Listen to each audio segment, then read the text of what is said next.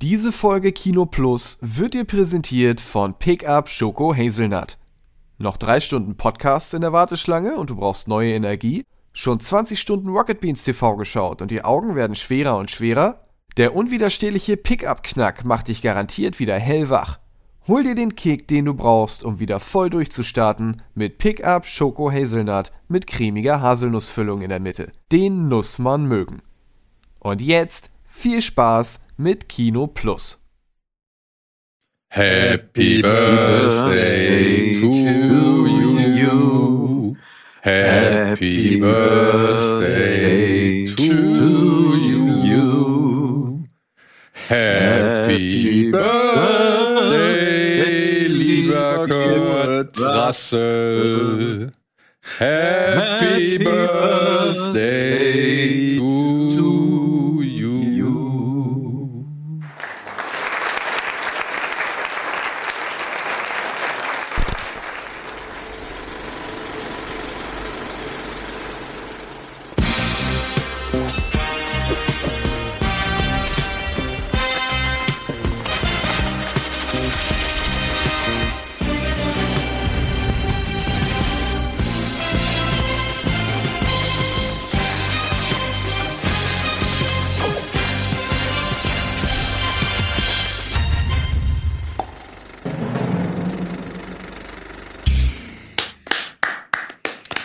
Ja, und damit herzlich willkommen zu einer neuen Ausgabe Kino Plus. Heute am Apparat endlich mal wieder in voller Pracht und Herrlichkeit der großartige, der einzig wahre Wolfgang M. Schmidt.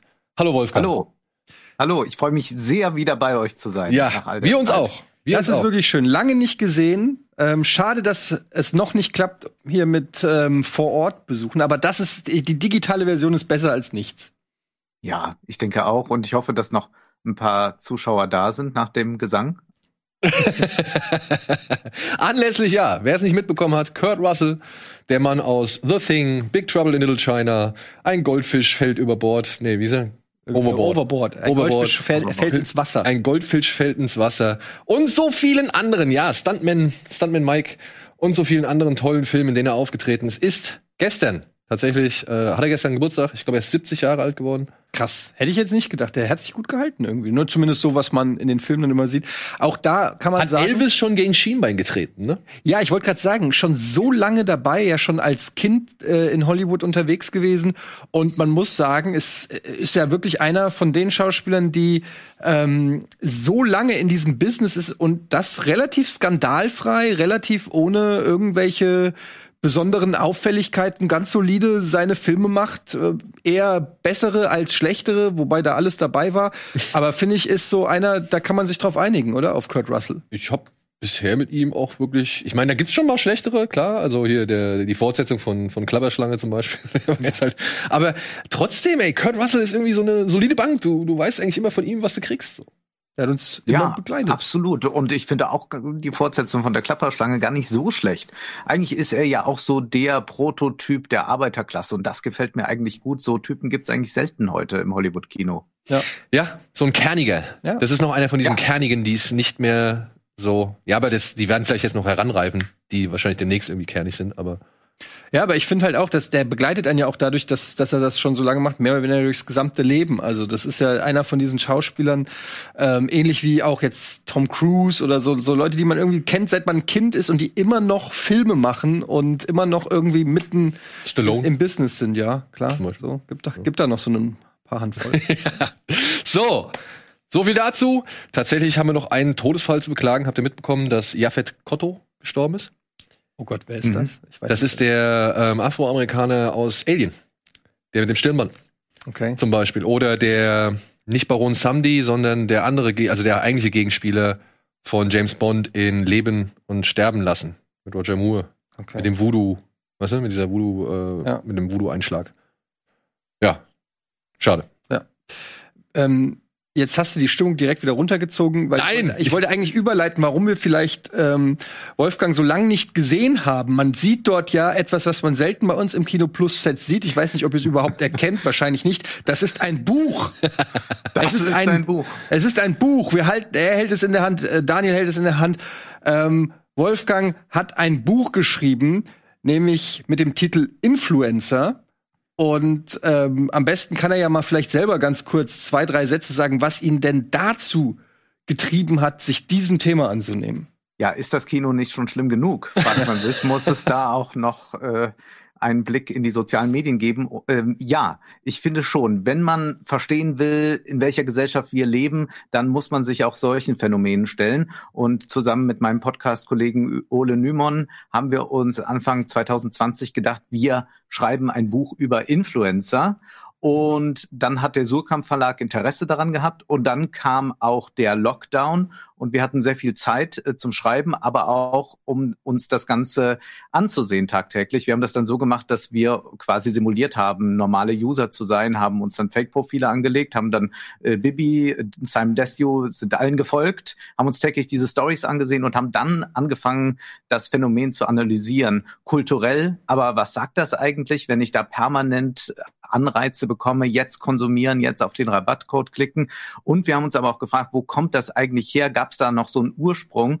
Und da geht es zum Beispiel im ersten Kapitel drum, dass es da sehr wohl einen Ursprung gibt, nämlich das Kino der 90er und Nuller Jahre. Und dieses erste Kapitel ist überschrieben mit dem Titel Patrick Batemans Kinder. Und jeder, der American Psycho gesehen hat, erinnert sich an die Morning Routine die man damals noch nicht so nannte. Und äh, damit beginnen wir und dann ja durchschreiten wir dieses Phänomen Influencer. Und es ist hochinteressant, es ist erschreckend und es ist aber jetzt nicht die Gebrauchsanweisung, wie wird man Influencer. Und es ist auch nicht irgendein Friedensangebot an Influencer. Also unsere Botschaft an die Influencer lautet auch ganz klar, löscht euch. Ja, ähm, aber wir müssen dieses Phänomen verstehen.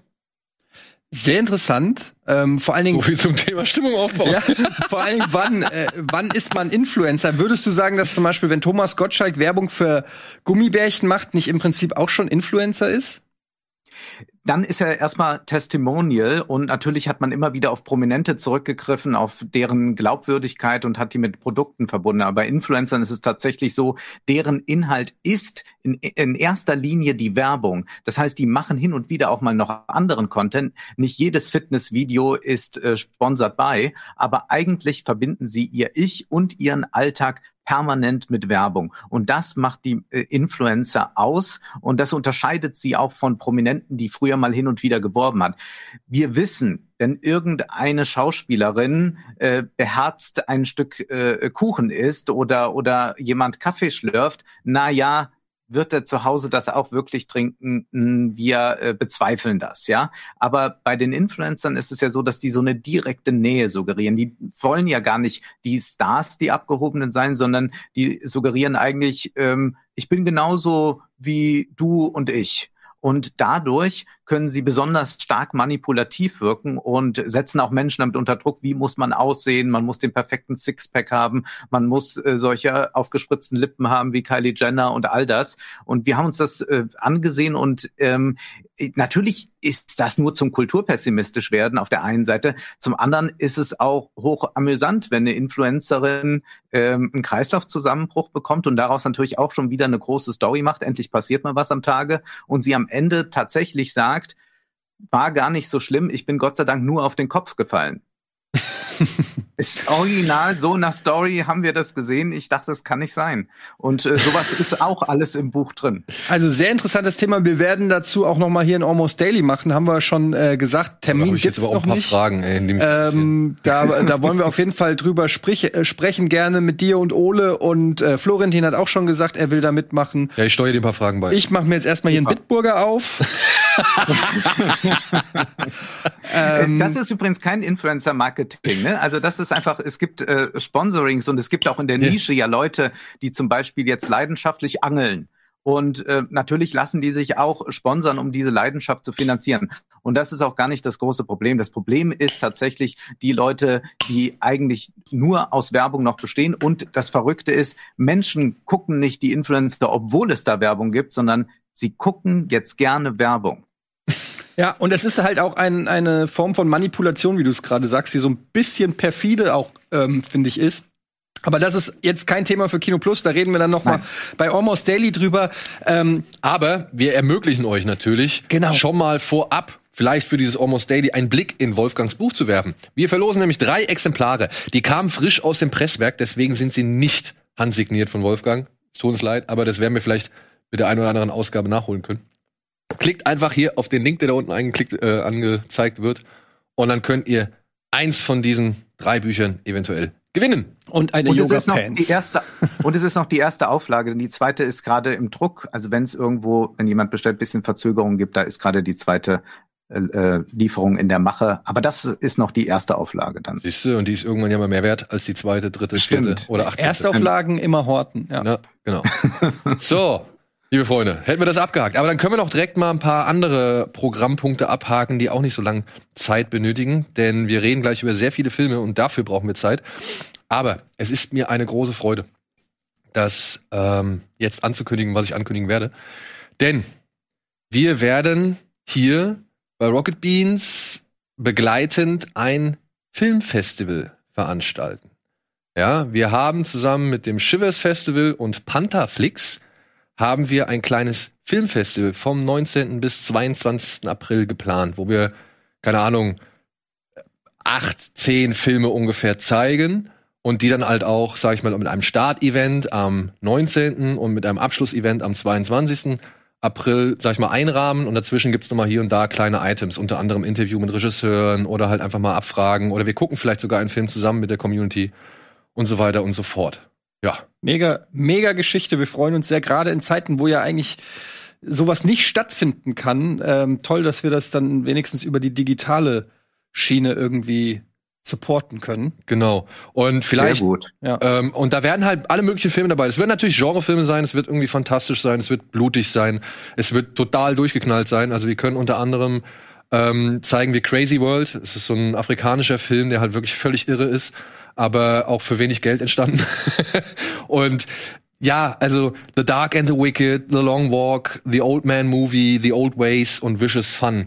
Vicious Fun zum Beispiel könnte dir vielleicht auch gefallen. Da geht es um einen jungen Mann, der geht eines Abends in ein China-Restaurant irgendwie, wird, hat gerade Frust, glaube ich, äh, mit seiner Freundin und stolpert dann in diesem China-Restaurant, weil er auf der Toilette sich übergeben musste, meine ich, stolpert dann plötzlich in so eine Art Selbsthera Selbsthilfetherapie von Massenmördern. Das könnte mir gefallen. Ja, weil- das weil er- assoziierst du direkt mit mir. Und, und sie glauben, er ist einer von ihnen. Und er muss dann halt so tun, als gehöre er dazu. Okay. Und das ist äh, Wishes Fun. Also es wird irgendwann Wishes Fun. Ist, also, wie gesagt, ich will nicht zu viel verraten, also, aber auf jeden Fall, das werden schon mal erste Titel sein. Und wir versuchen natürlich dann auch, ähm, das alles relativ zeitnah beziehungsweise relativ kontinuierlich zu bewerben, darauf hinzuweisen, zu erklären, wie es funktioniert und so weiter und so fort. Und vielleicht gibt's auch die eine oder andere Vergünstigung. Und haben wir nicht gesehen. Ja, so viel dazu. Coole Ankündigung. Freue ich mich drauf. Genau. Sehr schön. So, haben wir sonst noch was? Nee. Jetzt könnten wir vielleicht noch mal kurz schnell klären. Wolfgang, hast du irgendwas gesehen, was Ja. nicht mit der heutigen Folge zu tun hat? Ja, und zwar in der Arte Mediathek kann man gerade den Film Gorbatschow eine Begegnung sehen von Werner Herzog. Und das empfehle ich sehr. Der Film ist von 2018. Herzog hat Gorbatschow mehrmals getroffen und es sind sehr berührende Gespräche dabei entstanden. Also das ist filmisch kein besonders aufwendiger Film, aber doch ein sehr berührender und vor allem sprechen Sie ein ganz wichtiges Thema an. Das ist das Thema Abrüstung. Und äh, Gorbatschow äh, sieht das mit äh, einer großen Traurigkeit, dass eigentlich immer mehr aufgerüstet wird, gerade was Atomwaffen anbelangt. Und es ist ein toller Film, der so ein paar ganz große Momente hat, wenn äh, Gorbatschow dann über seine verstorbene Frau spricht. Und es gibt natürlich auch zu hören die wunderbare Stimme von Werner Herzog. Das ist ja gerade top aktuell. Joe Biden hat ja gestern noch mal zum Rundumschlag äh, ausgeholt. Ja. Ähm, weiß nicht, ob du, ob ihr es mitgekriegt aber hat äh, Putin ja einen Mörder genannt. Das könnte das, das Abrüsten etwas erschweren in Zukunft. aber top aktuell dann. In der Tat deswegen genau wichtig, also so eine Gorbatschow-Haltung, denn das hatte er damals ja mit Reagan zusammen gemacht. Und bei Reagan hat man auch gesagt, na gut, das ist jetzt dieser schlechte Schauspieler, der jetzt noch einen schlechten Präsidenten mimt. Aber die haben dann doch zusammen einiges auf die Beine gestellt und das wird in dem Film auch sehr schön gewürdigt.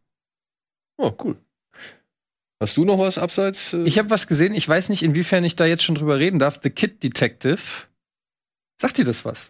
ich habe es gesehen, dass du es gesehen hast. Ich habe es mir auch angeguckt. Das ist, glaube ich, das Erstlingswerk von dem. Das. Regiedebüt von äh, Evan Morgan und war eine Empfehlung tatsächlich von Florentin, der gemeint hat, ähm, wir haben über ähm, äh, wie heißt der mit der äh, Woman, ähm, nicht Pretty Young, ich, wieso komme ich jetzt auf Michael Jackson? Carrie Mulligan. Ja, Carrie Mulligan-Film, ähm, wie heißt der denn nochmal? Promising Young Woman. Promising Young Woman haben wir äh, drüber äh, geredet und dann hat er gemeint, bis er Promising Young Woman gesehen hat, war Kid Detective sein Film des Jahres. Und dann habe ich gesagt, Kid, Kid Detective habe ich auch noch gar nichts von gehört. Dann habe ich geguckt und habe gesehen, dass du ihn noch nicht gesehen hast. Und da bin ich hellhörig geworden. und da habe ich gesagt, habe ich es hier mit einem versteckten Rohdiamanten zu tun, den keiner kennt? Und habe ihn mir dann angesehen und äh, muss sagen, der hat mir auch gut gefallen. Ich würde jetzt nicht sagen Film des Jahres, aber Fandst du Promising Young Woman nach wie vor besser?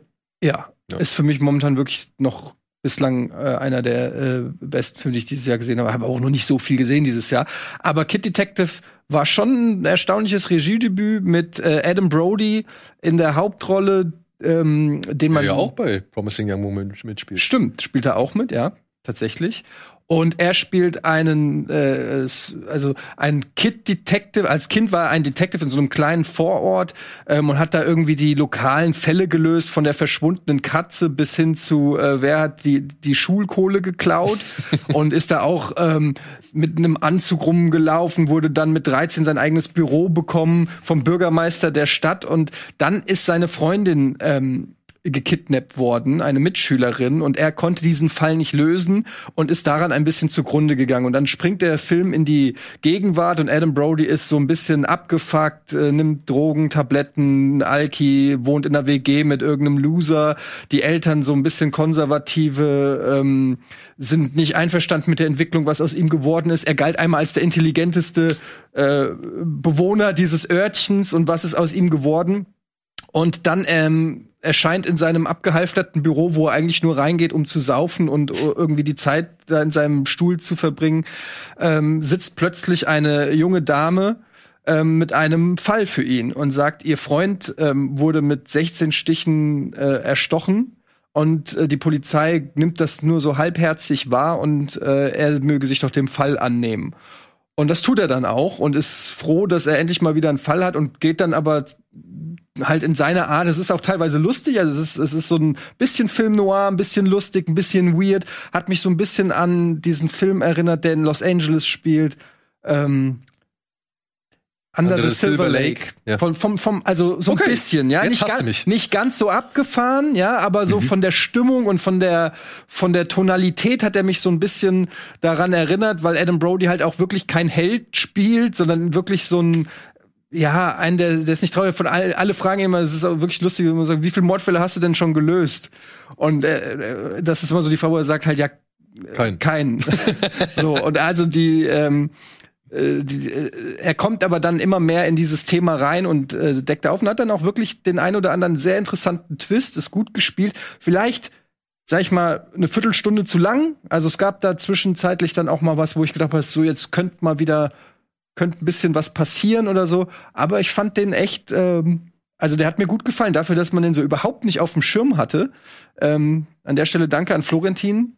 Und ich kenne einen Film, den du nicht kennst. Den ihr beide nicht kennt. Was macht ihr Nee, jetzt? beide nicht. So. Ich, aber ich bin sehr interessiert. Ja, ich bin wann, auch- ich wann bin auch kann man den hier sehen? Wie bitte? Wann kann man den hier sehen? Gibt's den äh, schon? Äh, auf den gibt's bei irgendwo? iTunes US Ah, okay. äh, und ähm, in, den, in den Staaten und der ist von der ist schon von 2021. 2020 und kam auch schon in Europa teilweise in den Kinos. Ich weiß nicht, ich habe auch nichts rausfinden können über ein Release-Date in Deutschland. Aber das ähnelt oder das klingt für mich tatsächlich wie so ein bisschen ein Film, über den wir gleich auch noch reden werden. Mit einem angehenden Jungstar oder einem angesagten Jungstar, der auch schon etwas älter ist, aber jetzt erst rauskommt. Warum auch immer. Okay. Ja, aber das machen wir gleich nach der ersten Werbung.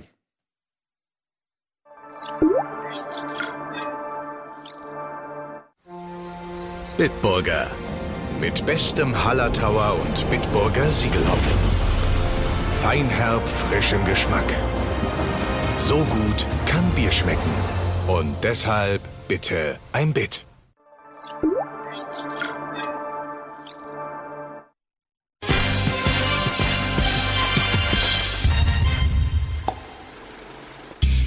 Hallo und willkommen zurück zur aktuellen Ausgabe Kino Plus. Heute mit Wolfgang M. Schmidt und Etienne hier im Studio.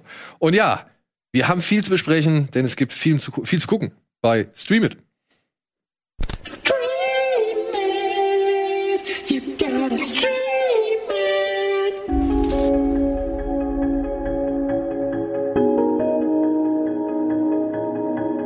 Wir beide kommen doch klar, oder? Ja, kommen wir. Alles ist gut. klar, Wir brauchen klar. doch nichts. Die Leute lieben uns. Ja.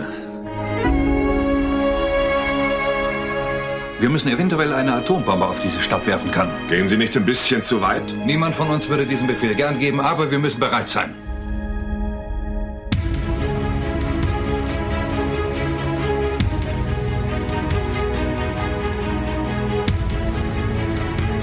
Wo verbirgt er sich? Niemand kennt ihn. Und doch ist er mitten unter uns.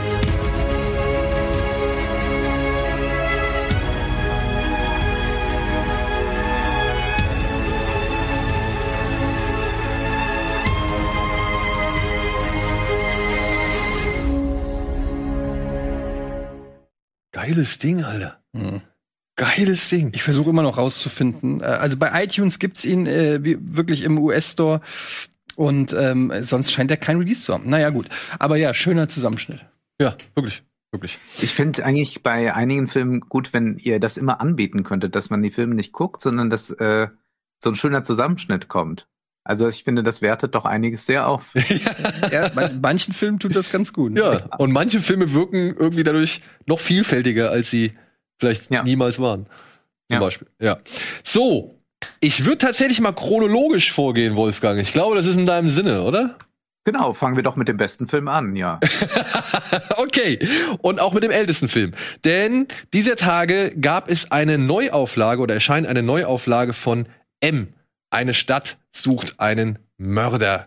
Das ist der erste Tonfilm von Regisseur Fritz Lang, den man unter anderem für Metropolis kennt, vor allem kennt. Und der hier, ja, die Jagd nach einem Kindermörder in Berlin schildert. Und weil die Polizei so erfolglos ist, schließen die Untergrundmenschen, also die Gauner, die Verbrecher, die Safe-Knacker und Prostituierten und Bettler und so weiter, beschließen, ihre eigene Fahndung einzuleiten und machen Jagd auf einen unvergleichlichen Peter Lorre. Und Fritz Lang hat damit einen Film geschaffen, der ja international als einer der besten deutschen Filme aller Zeiten gilt und überhaupt als einer der besten Filme aller Zeiten. Und ich muss es einfach sagen, ich habe den jetzt gerade vor kurzem einfach nochmal geguckt, weil er bei Amazon Prime erhältlich ist wie gut dieser Film funktioniert und wie gut dieser Film gemacht ist für 1931. Erstaunlich. Hast du den schon gesehen? Zu, äh, ich muss sagen, nein, ich habe den. Das ist wirklich ein Klassiker. Ich äh, kenne natürlich ähm, die Geschichte und auch die um die, also äh, um die Größe dieses Werks, aber ich habe ihn selber nie gesehen. Ey, du musst dir den mal angucken. Ja, habe ich auch Lust auf jeden Fall. Weil was du da in diesem Film schon erkennst, was heutzutage Hollywood-Regisseure oder Regisseure weltweit alles auch so machen, ist unglaublich. Oder Wolfgang? Ja, ich würde mich ja fast zu der These versteigen und sagen, Hollywood begann eigentlich im Deutschland der 20er Jahre, also mit äh, so Leuten wie Fritz Lang, mit Murnau und so. Das hat extrem geprägt dann nachher Hollywood. Und M, eine Stadt sucht einen Mörder, ist so furios deshalb, weil es einmal ein richtig spannender Kriminalfilm ist, weil er aber auch ganz viel darüber zeigt, wie ähm, moderne Kriminalistik arbeitet. Also man versucht irgendwie diesen äh, Kindermörder zu finden. Und man zeigt dann, wie man diese Stadt neu vermessen muss. Äh, man muss diese Aussagen sammeln. Man hat also hier auch schon diese Frage äh, Clusterbildung, Daten sammeln. Äh, Corona-App, darum geht's jetzt nicht, aber man könnte all das auch darauf beziehen. Das ist also ein Film, der auch diese moderne Welt wahnsinnig gut einfangen kann. Äh, dann ist er fantastisch gespielt, vor allem von Peter Lorre. Man sieht aber auch den jungen Theo Lingen dort. Ja. Und dann ist das natürlich eine grandiose Idee zu sagen, naja, die Polizei ermittelt, die schafft das aber nicht alleine, die braucht jetzt Hilfe, da sind welche, die können es eigentlich besser und das sind die Verbrecher. Warum machen sie das überhaupt? Nicht, weil sie jetzt äh, in erster Linie glauben, dass dieser äh, Kindermörder ähm, be beseitigt werden muss in irgendeiner Weise, sondern sie sagen, sie werden in ihren Geschäften gestört. Die Polizei äh, nimmt nämlich ständig irgendwelche Razzien vor und so können die normalen Verbrecher nicht mehr weiter arbeiten, weil jetzt alles äh, immer links gedreht wird und jetzt sagen die, der macht uns das Geschäft kaputt, deswegen müssen wir ihn finden. Und zugleich wird hier aber noch was deutlich, Polizei und Verbrechen, die äh, und Verbrecher, die gehen in gleicher Weise vor. Und das wird auch immer wieder in äh, Parallelmontagen dann gezeigt, dass die Diskussionen gar nicht so anders sind, die äh, bei der Polizei geführt werden und unter den Verbrechern geführt werden. Das ist so ein bisschen wie dieser Satz, nimm das Recht, was ist ein Staat dann mehr als eine Räuberbande? Und das ist, das ist so, so äh, grandios. Und äh, ja, ich, ich bin so fasziniert wieder davon gewesen. Es war jetzt zwei, drei Jahre her, dass ich ihn gesehen habe und äh, bin wieder neu hingerissen von diesem Film, wenngleich er ja auch ein bisschen oder sagen wir doch ein bisschen arg äh, heikel ist. Also dieser Film war ja auch ein Film, der Goebbels sehr gut gefallen hat. Und ich glaube, auch das hat ganz klare Gründe, dass hier so ein Sündenbock geschaffen wird, nämlich dieser Kindermörder. Und dann verbindet sich da so eine Volksgemeinschaft, die diesen Sündenbock äh, loswerden will, damit danach wieder so ein vermeintlich guter Status quo aufrechterhalten wird. Man kann das sehr gut dann auf die Nazizeit beziehen. Äh, Fritz Lang ist ja dann in die USA gegangen, aber er hätte mit einem solchen Film äh, auch äh, sein, seine Karriere fortsetzen können in der, in der Nazi-Zeit. Also dieser Film ist auch nicht ohne, was äh, so noch da mitschwingt. Ja. Vor allem halt auch dieses, diese Aussage, ne, dass jeder von uns ein Mörder sein kann. Das ist halt so krass.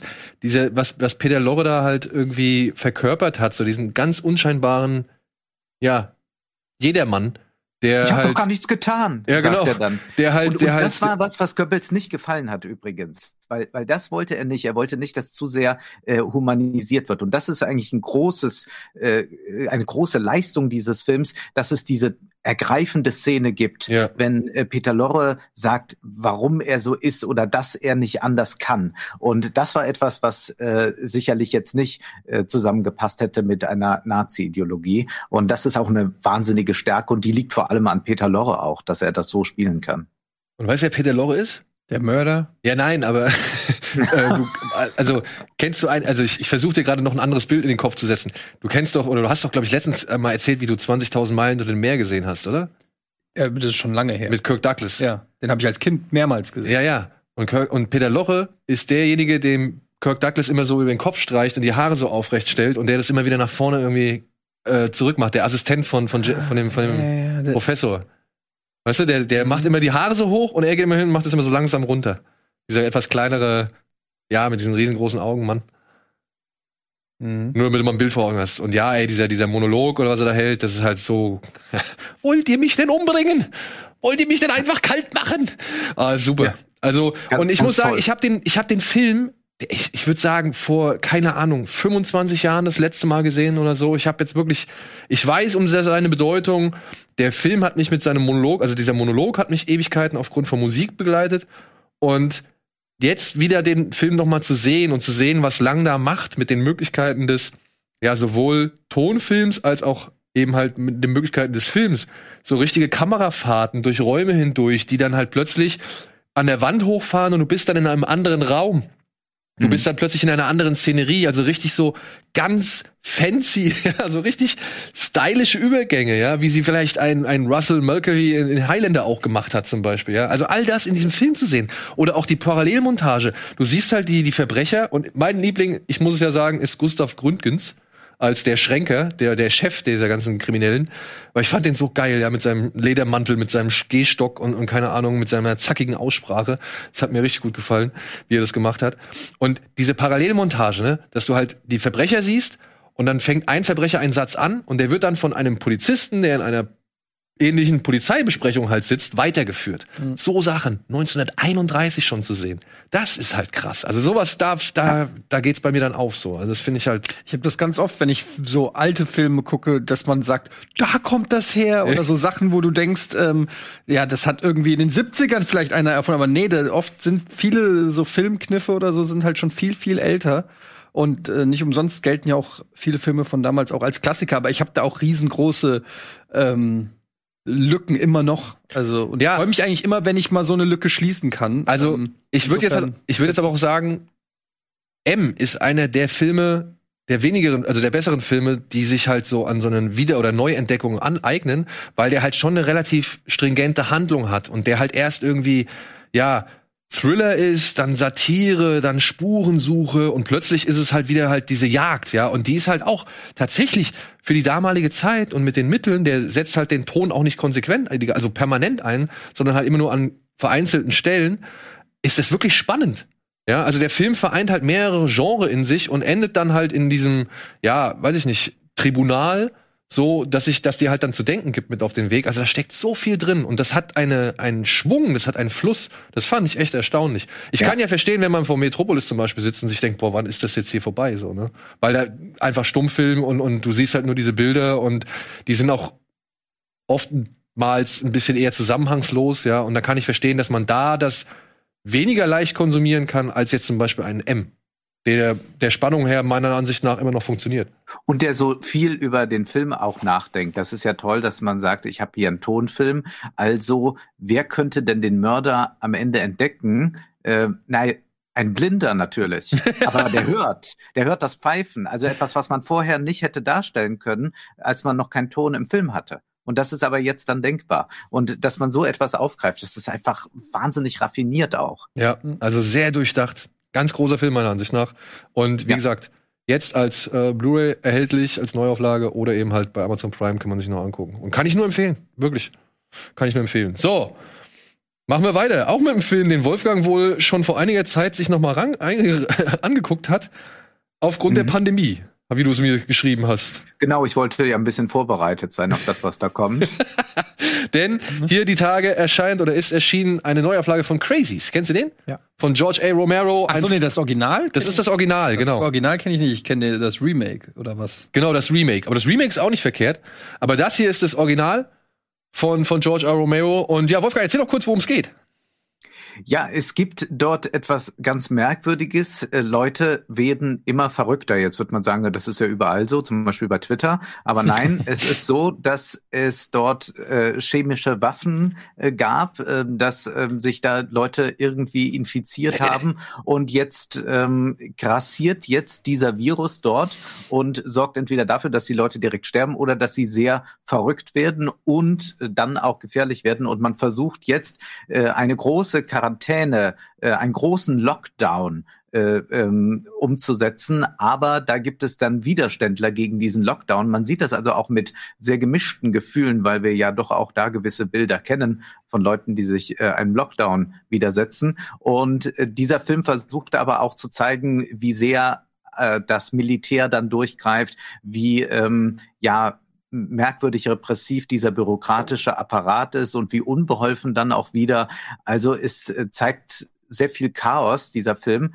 Und Romero war ja nicht so zufrieden mit diesem Werk, äh, weil er das dann doch ein bisschen zu explizit politisch fand. Und ich würde auch, um schon mal eine Wertung vorwegzunehmen, sagen, ja, die Zombie-Filme sind wesentlich gehaltvoller, wesentlich besser und sprechen eigentlich mehr zu uns heute, auch wenn es darum nicht konkret um ein Virus geht, dann hat man doch bei den Zombie-Filmen eher den Eindruck, das sind Filme, die wir jetzt gerade sehr gut brauchen für unsere Zeit. Bei diesem Film ist es äh, doch ein bisschen so, dass der äh, ordentlich Patina drauf hat.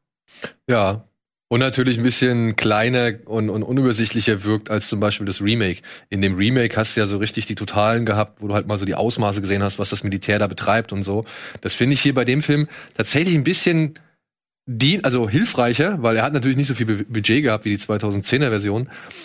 Und, und dadurch, dass Romero ziemlich dicht bei den Figuren eigentlich bleibt und das alles nur immer so im Kleinen zeigt und immer die kleinen, kleinen Ausschnitte aus den, aus diesen Militärgebäuden irgendwie bringt, hast du nie so einen riesigen Gesamt Überblick und das, das, das, trägt halt zu der Verwirrung und zur Angst und, und zu allem bei, ja.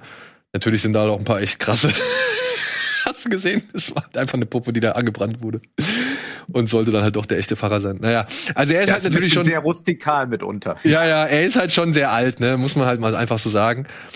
Aber immer als Betrachtung, so wie er jetzt, sag ich mal, immer noch wirken kann und wie er sich jetzt immer noch auf die Zeit beziehen kann, ähm, finde ich, kann man den auch noch jetzt immer ganz noch ganz gut gucken. So. Also man muss sich halt auf einstellen, ist ein Film aus den 70ern, ne? Also es ist halt ja, wirklich. Es, es, naja, es liegt ja jetzt nicht an den 70ern. Also Romero hat da ja ganz anderes auch fabriziert, aber das ist jetzt einfach nicht der stärkste. Aber ich würde auch sagen, immer noch besser als eine Bundespressekonferenz mit Jens Spahn geguckt. Ja.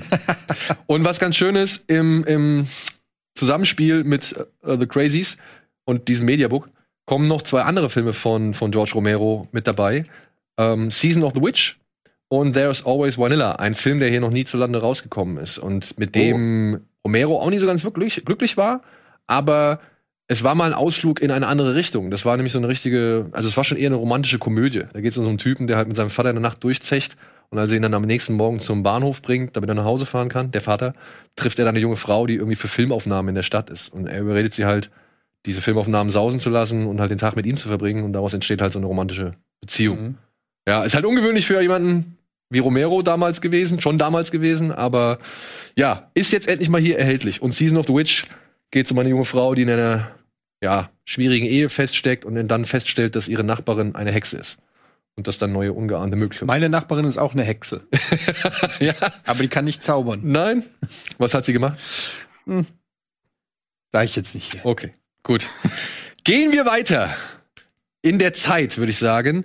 Und zu einem Ereignis, äh, das habe ich nicht mitbekommen, aber das ist tatsächlich für einige Amerikaner immer noch von großer Bedeutung und vor allem für Eishockey-Fans. Es ist das Miracle on Ice. Hast du davon schon mal gehört? Nee. Nein, Miracle? das ist das legendäre Eishockeyspiel zwischen den Amerikanern und den Russen bei den Olympischen, Wintersp Olympischen Winterspielen in Lake Placid. Mhm. Gab es auch schon mal als, als ja, Featurefilm, als, als Spielfilm. Also wir raten, die Amerikaner haben gewonnen. Die Amerikaner haben gewonnen. das ist, aber, und das ist das Ding, sie haben halt gewonnen gegen die Sbornaja, so heißt es, glaube ich. Also gegen die Mannschaft dahin, also die, die, die, die beste Mannschaft überhaupt, glaube ich, ever. Ja, die russische Nationalmannschaft, die halt vor allem aus Spielern von ZSK Moskau bestand und die halt alles dominiert hat. Und auch vor den Olympischen Spielen die Amerikaner schon in ihre Schranken verwiesen hat mit einem Testspiel oder Vorrundenspiel, wo sie 10 zu 3 irgendwie die Amerikaner geschlagen haben. Und dann kam diese legendäre Nacht, das war, glaube ich, das Halbfinale. Ja, es war das Halbfinale. Und man muss dazu sagen, es war zu Zeiten, als die, ja, und jetzt sind wir wieder da beim Thema, als die Verhältnisse zwischen Amerika und Russland alles andere als friedlich waren. Die Russen hatten gerade begonnen, in Afghanistan einzumarschieren, kurz ein paar Wochen vorher, vor der Olympiade. Und das hat die Amerikaner zu gewissen Aussagen oder Jimmy Carter zu gewissen Aussagen äh, verleiten lassen, die halt das Verhältnis alles andere als einfach gemacht haben. Das war was an Anfang 80er oder was? Anfang 80, no, ich glaube 1980. Ja, und dann kommt dieses Spiel. Und die Amerikaner, wie gesagt, der Trainer von den Amerikanern hat wegen neues äh, Team zusammengestellt von, von Leuten, die halt nur am College gespielt haben und so weiter und so fort, die halt alle nicht so erfahren waren, gegen halt diese Übermacht aus Russland. Und es gab wohl ein paar glückliche Fügungen des Schicksals, aber halt auch einfach der richtige Geist zur richtigen Zeit und der richtige Mut, diese, diese Fügung des Schicksals auszunutzen. Und daraufhin kam es, dass diese kleine, unbedeutende amerikanische Mannschaft, im Verhältnis gesehen, die russische Übermacht geschlagen hat.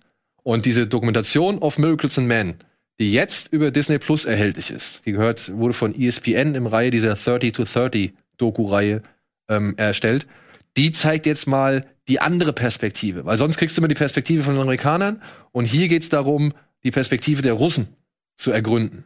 Sind das die, die auch äh, die Michael Jordan-Doku gemacht haben? Ich weiß gleichen? es nicht, ob das die gleichen sind. Also das, das weiß ich leider nicht, weil ich habe sehr wenig zu der rausgefunden. Also es gibt wirklich sehr wenig im Netz dazu. Aber das, ich habe jetzt so ein, zwei Artikel gelesen, im Esquire zum Beispiel, und der sagt halt, das ist halt echt interessant, denn das eigentliche Wunder, das waren nicht die Amerikaner, sondern das waren die Russen. Ja. Weil die so schlecht waren. Nee, nicht weil die so schlecht waren, sondern weil halt zwei, das will ich jetzt nicht vorwegnehmen, weil man will sich das nochmal angucken, so. Ähm, ich bin auch interessiert dran. Aber es muss wohl zwei Entscheidungen gegeben haben, die haben halt schon begünstigt, dass die Amerikaner eben das machen konnten, was sie machen konnten. Okay. Und es muss wohl hochinteressant sein, es wird überall richtig hochgelobt. Und deswegen ähm, habe ich mir das mal auf die Liste gesetzt. Und ich dachte eigentlich, dass du auch Eishockey interessiert bist. Ja, bin ich auch, aber das äh, Thema ist an mir tatsächlich auch vorbei. Also, Ja, aber es ist, wie gesagt, es geht nicht nur um das Eishockeyspiel, es geht halt auch vor allem darum, was bei den Russen, den Reihen der Russen abging und wie es halt so passiert ist. So. Ja. Wolfgang, hast du auch noch nicht gesehen? Interessiert dich das? Äh, politisch jetzt ja. Äh, ich dachte, es sei einfach ein Film über Eishockey, aber politisch interessiert es mich schon. Sonst halte ich mich äh, vom Eis eher fern. Ja. Ich, esse, ich esse noch nicht mal gerne Eis. Aber wie gesagt, ja, da geht's halt so der Anfang soll wohl das Spiel be beinhalten und das Spiel noch mal zeigen. Aber dann geht's halt vor allem, wie es dazu kommen konnte und was dazu geführt hat und was auf russischer Seite halt zu diesem Zeitpunkt auch vakant war. So. Weil Afghanistan war halt auch für die Russen natürlich ein Riesenthema. Ja, so. So viel dazu. Was haben wir noch? Ach komm, Film, den können wir, glaube ich, schlecht, äh, schnell abhandeln. Ähm, es erscheint jetzt ein Film, der heißt Hot Summer Nights. Und ich habe von diesem Film vorher noch nie was gehört gehabt. Er ist von 2017, auch ein Regiedebüt von einem Mann namens Burnham, glaube ich. Und das Ding, warum der Film jetzt rauskommt, ist für mich tatsächlich die Tatsache, dass der Hauptdarsteller Timothy Chalamet heißt. Ja. Ich habe noch nichts vorher von diesem Film gehört gehabt. Es geht hier um einen Jungen namens Daniel, der ist nach dem Tod seines Vaters antriebslos und lebt eigentlich nur von sich hin, wird deshalb von seiner Mutter zu seiner Tante geschickt nach Cape Cod. Und dort ist er halt irgendwie so ein Zwischending zwischen den, also den anwesenden Leuten, weil das ist halt so ein Urlaubsort, wo halt die Reichen, ja, Vorortler und sowas äh, immer ihre Sommer verbringen und viel Gras rauchen und, und viel Sex haben. Und dann gibt's halt noch die Townies, also die Leute, die halt dort wohnen die halt eben die Reichen mit Sex und Gras zum Beispiel versorgen. Und da wird halt viel gefeiert und Daniel, also Timothy Chalamet, steht so ein bisschen zwischen den Welten, lernt dann aber halt. Ist das Amber Hart? Nee, das ist Micah Monroe aus It Follows. Okay. Ähm, lernt dann halt den örtlichen Star-Dealer Hunter kennen und gleichzeitig aber auch seine Schwester Makayla, die halt beide nichts mehr miteinander zu tun haben, aber ja, dem einen verfällt er irgendwie aufgrund des Gras-Business und der anderen verfällt er halt weil er sie halt hübsch und, und nett und schön findet und keine Ahnung. Und das führt halt zu Spannungen und Verwirrungen und verschiedenen Entwicklungen, auch unter anderem in Sachen Drogendealerei. Und irgendwann ist es dann Gott sei Dank vorbei. Und irgendwann. Äh, ja. Es ist, ja, das ist wirklich ein Film, da hast du vollkommen recht. Ohne Timothy äh, Chalamet wäre da niemals äh, in Deutschland erschienen. Äh, also das ist, das ist einfach grauslich. Das ist so, so furchtbar auch zusammengestrickt und äh, das ist die Idee, ja, der arbeitet da mit dem Dealer zusammen, der hat ein gestörtes Verhältnis zu seiner Schwester, aber zugleich will er sie beschützen davor, dass irgendein anderer Junge äh, jemals dort dieser Schwester nahe kommt und das ist dann der Hauptkonflikt, dass er diese Liebe zu der Schwester geheim halten muss, weil ihm sonst Böses droht und das ist auch so ein, so ein, so ein wirklich abstruses Männer- und Frauenbild, das da irgendwie aufgemacht wird. So der, der, der tollwütige Bruder, äh, der sich dann auf alle stürzt, die sich irgendwie nur der Schwester nähern. Und dann äh, hat man auch da so eine äh, Dorf Illusion geschaffen von, ja, alle Jungs sind nur verliebt in dieses Mädchen und, äh, und, und wenn, und das ist die einzige Hoffnung für all die Jungs dort in der Stadt und so. Sowas kann man natürlich auch nur noch erzählen, wenn Film 1990, 91 äh, spielt. Heute heißt äh, die andere Hoffnung Tinder. Aber das ist einfach so, so grauenhaft zusammengestrickt. Also ich, ich weiß gar nicht, warum wird sowas noch gedreht? Da kann man doch sagen, wir haben davon etwa 300 Filme auf Lager, da brauchen wir jetzt nicht noch einen. Ja, also es ist ein Film, ich würde, es ist ein Film mit sehr vielen guten Absichten. Der ist auch schön gefilmt. Ich will ihm gar nicht seine Ästhetik und so absprechen. Aber was für eine Absicht? Ja, aber eine genau. Gute Absicht. Die Absicht habe ich dann halt auch nicht so ganz verstanden, weil es fängt so als Coming-of-Age-Film an und dann wird's plötzlich Hattest du diesen White Boy Rick gesehen? Ja. ja. Und dann wird's plötzlich so eine Jugend oder so, so, so, so eine Young Adult Kriminalitätskarriere, aber die innerhalb von drei Monaten, wo ich mir so denke, die zeigen so Bilder wie aus Goodfellas, so, ne, wo sie halt Party machen und irgendwie, wo das Geld immer wieder reinkommt, wo immer einer mit einer Tasche voll Geld reinkommt. Das ist ein Wochenende. Ja, und, und das, das soll halt aber alles innerhalb von drei Monaten spielen. Und du hast halt plötzlich diesen Coming-of-Age-Film, der jetzt so eine Art Teenie Goodfellas wird ja, und am Ende wird dann halt so ein White Boy Rick draus, weil es dann doch irgendwie auch mal Konsequenzen gibt. Und das alles wird dann aber auch noch erzählt von einer Figur, die wir im Film gar nicht kennenlernen. Ja, und die hat nur einmal aus dem Fenster geguckt. Ja, die hat nur einmal aus dem Fenster geguckt und wir, äh, wir sollen aber glauben, dass alles, was er erzählt, irgendwie passiert ist so. Und, und du verstehst es halt einfach nicht. Du verstehst es halt wirklich nicht. Und das Beste am Film muss ich halt nach wie vor sagen, sind die Szenen aus Terminator 2, die man zu sehen kriegt. Ja. Bei, bei ja. wirklich, und ich sag so, die Leute die geben sich Mühe, die Leute versuchen da was Gutes auf die Beine zu stellen, die haben gute Darsteller, aber es wird irgendwie ein Mischmasch draus, den man sich nicht erklären kann, außer jetzt halt, okay, da spielt Timothy Chalamet mit. Ja. Okay. Gut. Also, das klingt nicht so gut. Nö, es war jetzt ein bisschen Ernüchterung, würde ich sagen. Und wo läuft der? Der ist jetzt gerade auf DVD und Blu-ray erschienen. Achso. Ja. So.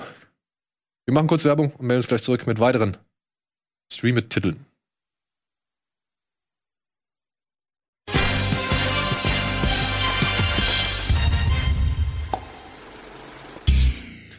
Hallo und willkommen zurück. Da habe ich doch tatsächlich noch aufs Tablet geguckt.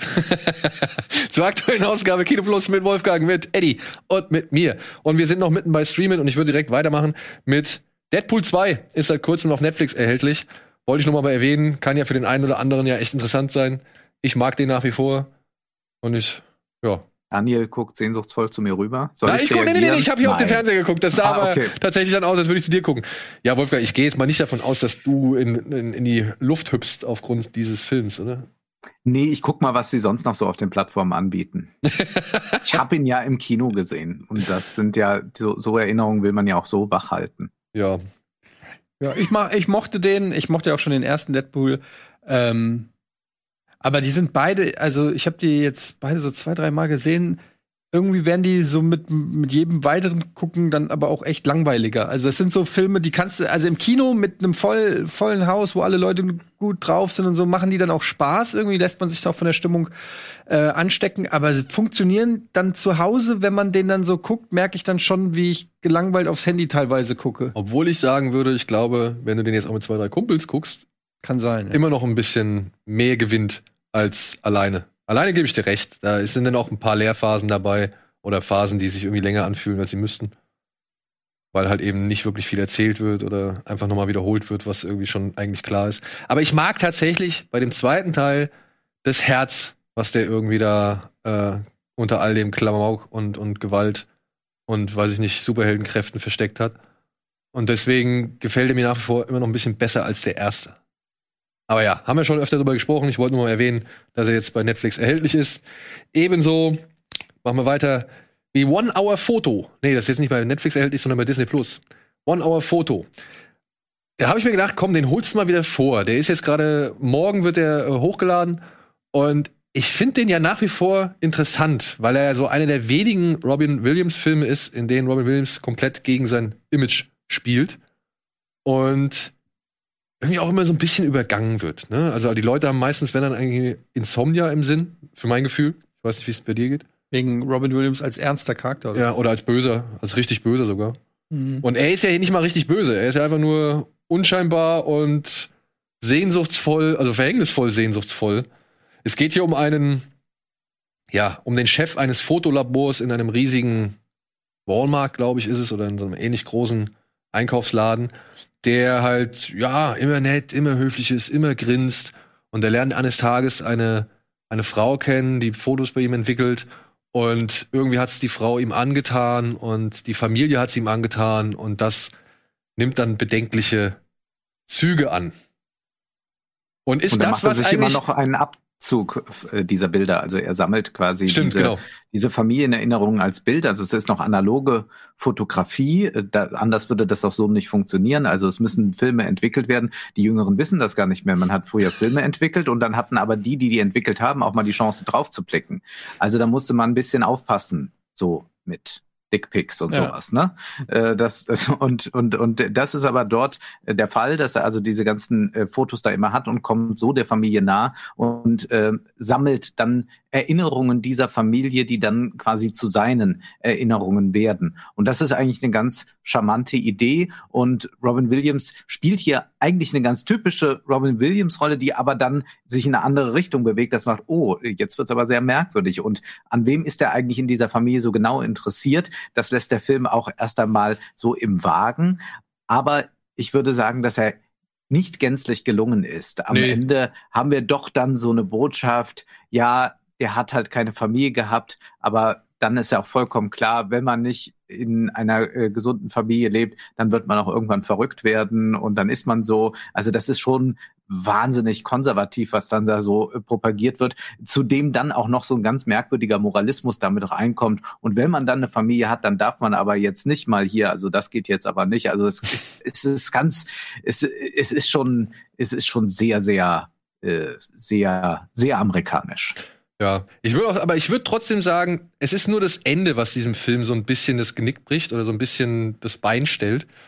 Ähm, diese, sag ich mal, was er am Ende macht, der Regisseur Mark Romanek, das hätte er nicht machen müssen, dann wäre es deutlich spannender gewesen. Vorher muss ich aber sagen, ich finde diese cleane Welt, die er da aufzieht, Robin Williams in, in, in der Kombination, Ähm, das fand ich schon alles sehr ordentlich, ja. Vor allem, weil er halt wirklich immer sehr viel im Wagen lässt und weil er halt immer mal wieder anmutet, wie so ein Thriller zu sein, aber dann doch nicht wie so ein Thriller ist.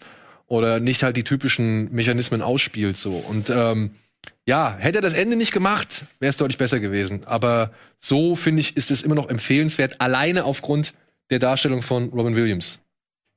Weil der spielt halt diesen durchsichtigen Mensch, an den du halt einfach komplett vorbeischaust. Äh, oder durch den du halt einfach, der einfach nicht, nicht für dich existiert. Der ist irgendwo was, der hat eine Stimme, aber ja, auch wieder vergessen. Den spielt der meiner Ansicht nach echt gut. Und ja, ich hoffe, diese Leistung wird noch mal von einigen Leuten zur Kenntnis genommen. Ja, der Regisseur hat übrigens zum Beispiel nur als Orientierung, das war der, der hat ähm, das Hurt-Musikvideo von Johnny Cash zum Beispiel inszeniert. Sag mal einen Namen. Mark Romanek. Oder hier Can't Stop the Feeling von Can't stop the feeling. Genau. Okay, ja. Ja? Gut. So, machen wir weiter. Mit was haben wir noch? Ach ja, hier. Ich habe eine Dokumentation gesehen auf Netflix, die fand ich ganz interessant. Also die hab, da habe ich einen Trailer gesehen. Va- Varsity Blues? Ja, genau. Ja. Operation Varsity Blues, der College-Bestechungsskandal. Habe ich mir gestern Abend Ja. noch angeguckt. Und Wollte ich auch noch gucken, ja. Muss man den Film aber gesehen haben, oder? wieso? Spielt er nicht auch Matthew Modine mit? Ist das nicht irgendwie, Spielt der Matthew Modine mit? Ja? ich glaub, oder? Verwechsel ich das jetzt? Also, nur mal kurz zur Information. Hier geht es um einen ähm, Mann namens, oh Gott, jetzt habe ich den Namen, Rick Singer, ne? Rick Singer, ja. Rick Singer.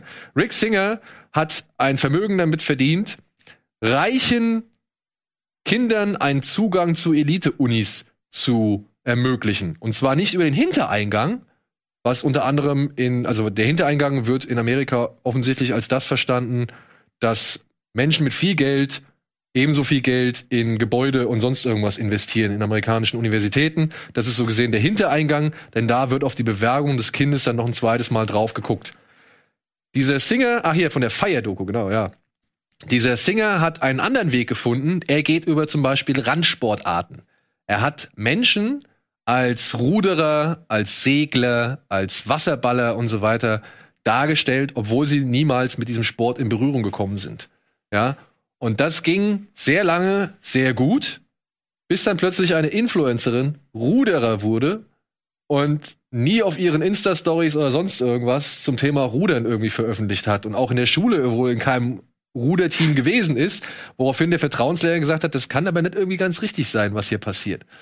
Ja, und das hat zu einem der größten Korruptions-, Bestechungs- und was weiß ich, Ermittlungsfälle der amerikanischen Geschichte im Bereich dieser Universitäten geführt. Und zeigt halt ein Bild auf eines amerikanischen Bildungssystems und aber auch Image-Systems, das sehr bedenklich und bedauerlich ist. Ja, letzteres fand ich vor allem sehr erstaunlich, dass das nochmal ganz klar auch gesagt wurde in dieser Doku.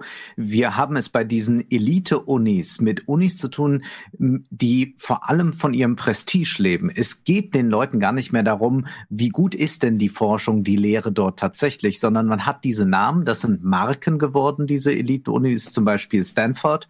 Und dann ist das was. Man war äh, in Stanford und damit stehen einem alle Türen offen. Und dann ist vollkommen egal, was man dort eigentlich gemacht hat. Und so. Und dabei wird auch vollkommen vergessen, dass es natürlich wahnsinnig viele gute Universitäten gibt, ohne einen solch großen Namen. Aber durch diese Rankings, und das haben wir ja auch in Deutschland ein bisschen schon, aber durch diese Rankings in den USA, was dann immer in den Zeitschriften steht, gibt es ein so großes Begehren danach, unbedingt auf diese Uni zu kommen, dass äh, Menschen, auch Prominente übrigens, äh, zu allem bereit sind und dann sagen, ja, dann muss ich irgendwie versuchen, dort reinzukommen. Und wenn dann mein 1,60 großer, dicker Junge ein Basketballer wird, äh, damit wir da irgendwie als äh, im, durch den durch den Coach da reinkommen, denn diese Coaches wurden dann bestochen, die diese Rekrutierung vornehmen. Und das ist jetzt nicht so wahnsinnig systematisch aufgebaut. Also man könnte da, glaube ich, noch sehr viel mehr aus dem Thema machen. Aber ich fand das sehr wichtig, dass mal so aufgezeigt wurde, wie idiotisch eigentlich diese äh, Elitenbildung ist. Und ich glaube, es sollte auch, wenn man sich das ansieht, äh, da äh, so einiges mal übertragen werden auf, auf ähm, äh, unsere Gesellschaft generell, weil man immer so gleich auf die Knie sinkt, wenn da irgendjemand einen Titel trägt oder, oder äh, einen akademischen Hintergrund hat. Also ich habe das zum Beispiel auch schon häufig in E-Mails äh, mitbekommen. Mir schreiben dann äh, Zuschauer und entschuldigen sich erstmal dafür, dass sie keinen akademischen Hintergrund haben. Und das finde ich so schlimm weil wir inzwischen eine Gesellschaft haben, wo das dann offenbar jetzt schon, äh, wenn man einen akademischen Hintergrund hat, dass man dann irgendwie ein besserer Mensch ist oder ein klügerer Mensch oder so. Also diese dieses äh, alberne Elite-Denken, dass nur weil jemand irgendwie einen Doktortitel oder so hat, ist er ein besserer Mensch. Das ist schon so sehr bei uns allen verankert und und äh, entscheidet so sehr über berufliches äh, Fortkommen, dass man einfach mal sagen muss, nein, da ist ganz viel Schall und Rauch dabei und äh, man sollte sich von diesen ganzen Prestige-Unis und von diesem ganzen äh, Prestige nicht täuschen lassen. Das soll jetzt nicht dazu führen, dass man in so einen Anti-Intellektualismus verfällt, sondern vielmehr klar machen, nee, es gibt auch abseits von diesen üblichen Pfaden, äh, die äh, eine ziemlich elitäre Bildungspolitik vorschreibt, gibt es Möglichkeiten, sich mit Themen intensiv auseinanderzusetzen. Äh, Quereinsteiger, äh, die äh, leidenschaftlich äh, ihrem Hobby nachgehen und eine viel größere Expertise haben als die, die am Ende irgendeine akademische Arbeit vorzuzeigen haben. Also man sollte wirklich diese Doku auch als Anlass nehmen, so ein bisschen mal hier an unseren äh, Eliten zu kratzen und ein bisschen in Frage zu stellen, wie toll das dann in Wahrheit alles ist und ob ähm, da nicht auch ebenso viel Schall und Rauch dabei ist.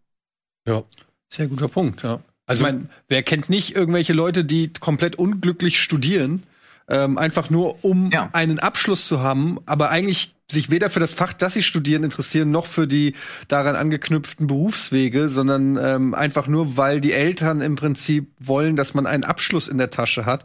Und ich weiß das selber noch früher, äh, als ich mal geschielt habe, so auf öffentlich-rechtlich äh, und da irgendwie mich vielleicht mal bewerben wollte, da war immer Voraussetzung abgeschlossenes Studium, Studium ähm, wo ich gedacht habe, aber warum? Ich habe zehn Jahre Erfahrung in, in ja. genau diesem Bereich, den ihr sucht, aber ich kann mich nicht bewerben, weil ich irgendwann äh, das Studium geschmissen habe, um praktisch weiterzumachen.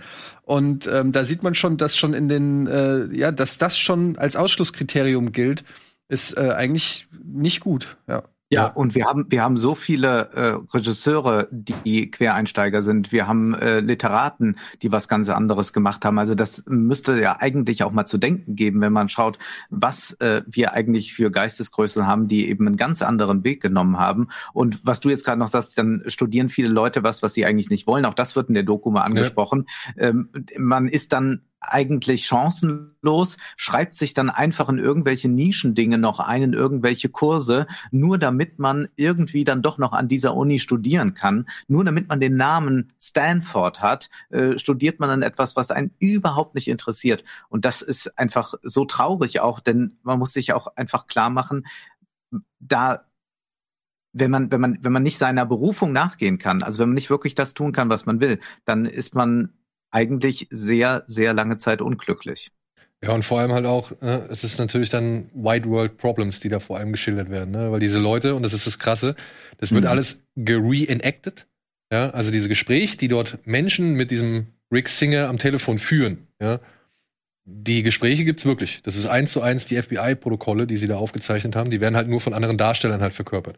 Und das ist halt schon krass, welchen Einblick man dann eben durch diese Gespräche auch in die ja, einfach in die Wahrnehmung, in die Gefühlswelt, in die, weiß ich nicht, in die Befindlichkeiten von diesen Leuten irgendwie kommt. Also wenn du halt siehst, wie wenig denen irgendwie bewusst ist, was um sie herum passiert, so oder wie es um sie herum aussieht, sondern wie wichtig denen halt eben diese Sachen sind und wie skrupellos die dann auch dabei teilweise sind oder wie denen einfach so viele moralische, sag ich mal, Dinge scheißegal sind um eben ihr Kind dann dahin zu bringen oder so. Ich meine, ja klar, wir wollen alle die beste Ausbildung für unser Kind. Das ist das kann ich vollkommen nachvollziehen. Aber dafür muss ich nicht über, weiß ich nicht, sämtliche, keine Ahnung, Regeln treten oder auf Gesetze spucken oder sonst irgendwas. Da gab es auch diesen, wer war das denn? Ein Hollywood-Skandal, wo irgendeine, war das nicht eine Schauspielerin von Desperate Housewives? Ja, Felicity so? Huffman, die kommt auch davor. Die kommt vor. Genau, Felicity Huffman. Die kommt da drin kind, vor. Ihr Kind da in die Uni äh, geschleust hat. Ja. ja. Und halt diese, wie heißt die, wie heißt die Influencerin? Ähm, ich habe den Namen irgendwas mit Jade. Ja, ich hab's, ich müsste es jetzt wissen. Aber nicht Jade Raymond? Aber ich weiß es nicht. Nee, das ist die Schauspielerin von dieser McLaughlin, die bei Full House mitgespielt hat, glaube ich. Oh, warte mal, ich guck kurz nach. Ach, ich weiß, wen du meinst. Ja, ja, stimmt. Die kam da auch drin vor, ja. Ja, und äh, genau. Und die ist halt ähm, dadurch, also bei der Olivia Jade. Ja. Olivia Jade Giannulli. Und bei der ist es halt irgendwie Freunde, aufgefallen. die, die Freundin, die Love Interest von Rick, äh, von John Stamos war, glaube ich, in Full House. Genau, genau, genau. Das ist die, das ist die Mutter. Ja. Und die, die Influencerin, die heißt Olivia Jade. Und da haben sich halt dann viele Leute gefragt, wie geht denn das? Wieso ist sie jetzt plötzlich auf einmal Ruderin? Wieso darf die an die UCA, war das, glaube ich, ne?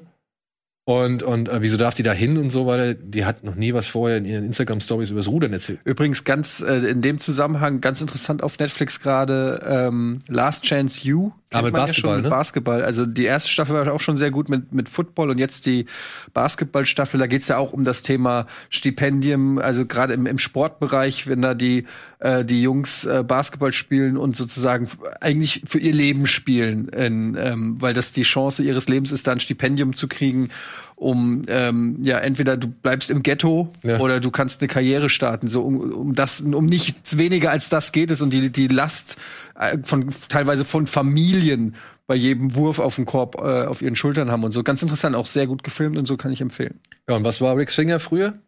ja Der Mann, der hier diese so. Seiteneingänge ver verscherbelt hat? ähm, College Basketballer Basketballtrainer. naja hat gemerkt, er kann mit Basketballtraining nicht so viel erreichen und hat sich dann umschulen lassen als äh, St- Studienberater, wie es so schön heißt. Und das ist ja auch, das ist ja geil, ne? Da hockt dann so ein Typ, so ein Studienberater. Also das ist einer, der dir sagt, was du machen musst, was du belegen musst, was du irgendwie vorweisen musst, was du sein musst, damit du an der und der Uni angenommen wirst. Ja? Und ein paar von diesen Studienberatern, ein paar echte, sitzen dann halt in dieser Dokumentation da auch da. Und der eine hier schön die dickste Apple Watch und keine Ahnung und erzählt dann halt freimütig, ja, ja, da geht's dann bei 200 und 300 Dollar die Stunde los, die ich dann bei dir hocke so, und geht so bis 1500 die Stunde. Nur dafür, dass er sie erzählt, irgendwie hier, also Nachhilfestunden, so gesehen. Nachhilfestunden, Ja. 1500 Dollar die Stunde. Also wie man an die Uni gelangt. Ne? Ja, genau. Also das ist, das ist total absurd. Also er lernt dir noch nicht mal, er bringt dir noch nicht mal richtig irgendwas bei, er bringt dir einfach nur bei, was du sein sollst und was du erfüllen musst, damit du da und da irgendwie angenommen Dieses werden System kannst. ist so crazy. Allein ab, was man ja auch zahlen muss, ne? Also dass du die ganzen äh, Studenten in Amerika, äh, die sich ja verschulden für für ein ganzes Leben lang, um äh, überhaupt studieren zu können. Ja. Ähm, das System ist da drüben ja noch mal viel krasser und kranker als als hier bei uns. Ja. Naja. Gut, aber fand ich eine empfehlenswerte und vor allem äh, sehenswerte Doku mit interessanten Dingen. Äh, ich meine, das ist halt so geil, das ist so perfide, ne? Du hast Jahre über hast du diese ganzen College-Filme gesehen, wo immer Party war an den Unis und so, ne? Und immer äh, schön und dann am Ende, wenn man sich zusammenreißen musste, hat man immer eben in der Montage schnell gelernt und dann war die Prüfung bestanden und alles Weiter gut. Party. Ja. Warum wundert man sich noch?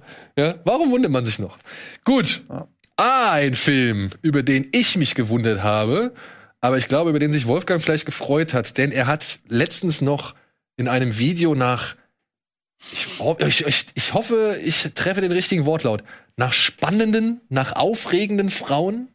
War das richtig? Nach unberechenbaren Frauen? Ich wollte böse, ich wollte, äh, ich wollte leidenschaftlich böse Frauenfiguren äh, sehen. Und hast Ja. du die, hast du die mit Ema, sie spielt mit dem Feuer bekommen? Nein, aber ich habe es in I Care a Lot dann direkt eine Woche später bekommen. Da war ich aber auch schon glücklich. Okay. Ähm, aber in EMA nicht. Äh, Ich sehe euch übrigens jetzt nicht mehr, aber ich hoffe, ihr seht mich noch. Wir sehen dich. Wir sehen dich noch, ja. Äh, wo immer, wo, womit immer das zusammenhängt. Aber ich höre euch auf jeden Fall bestens.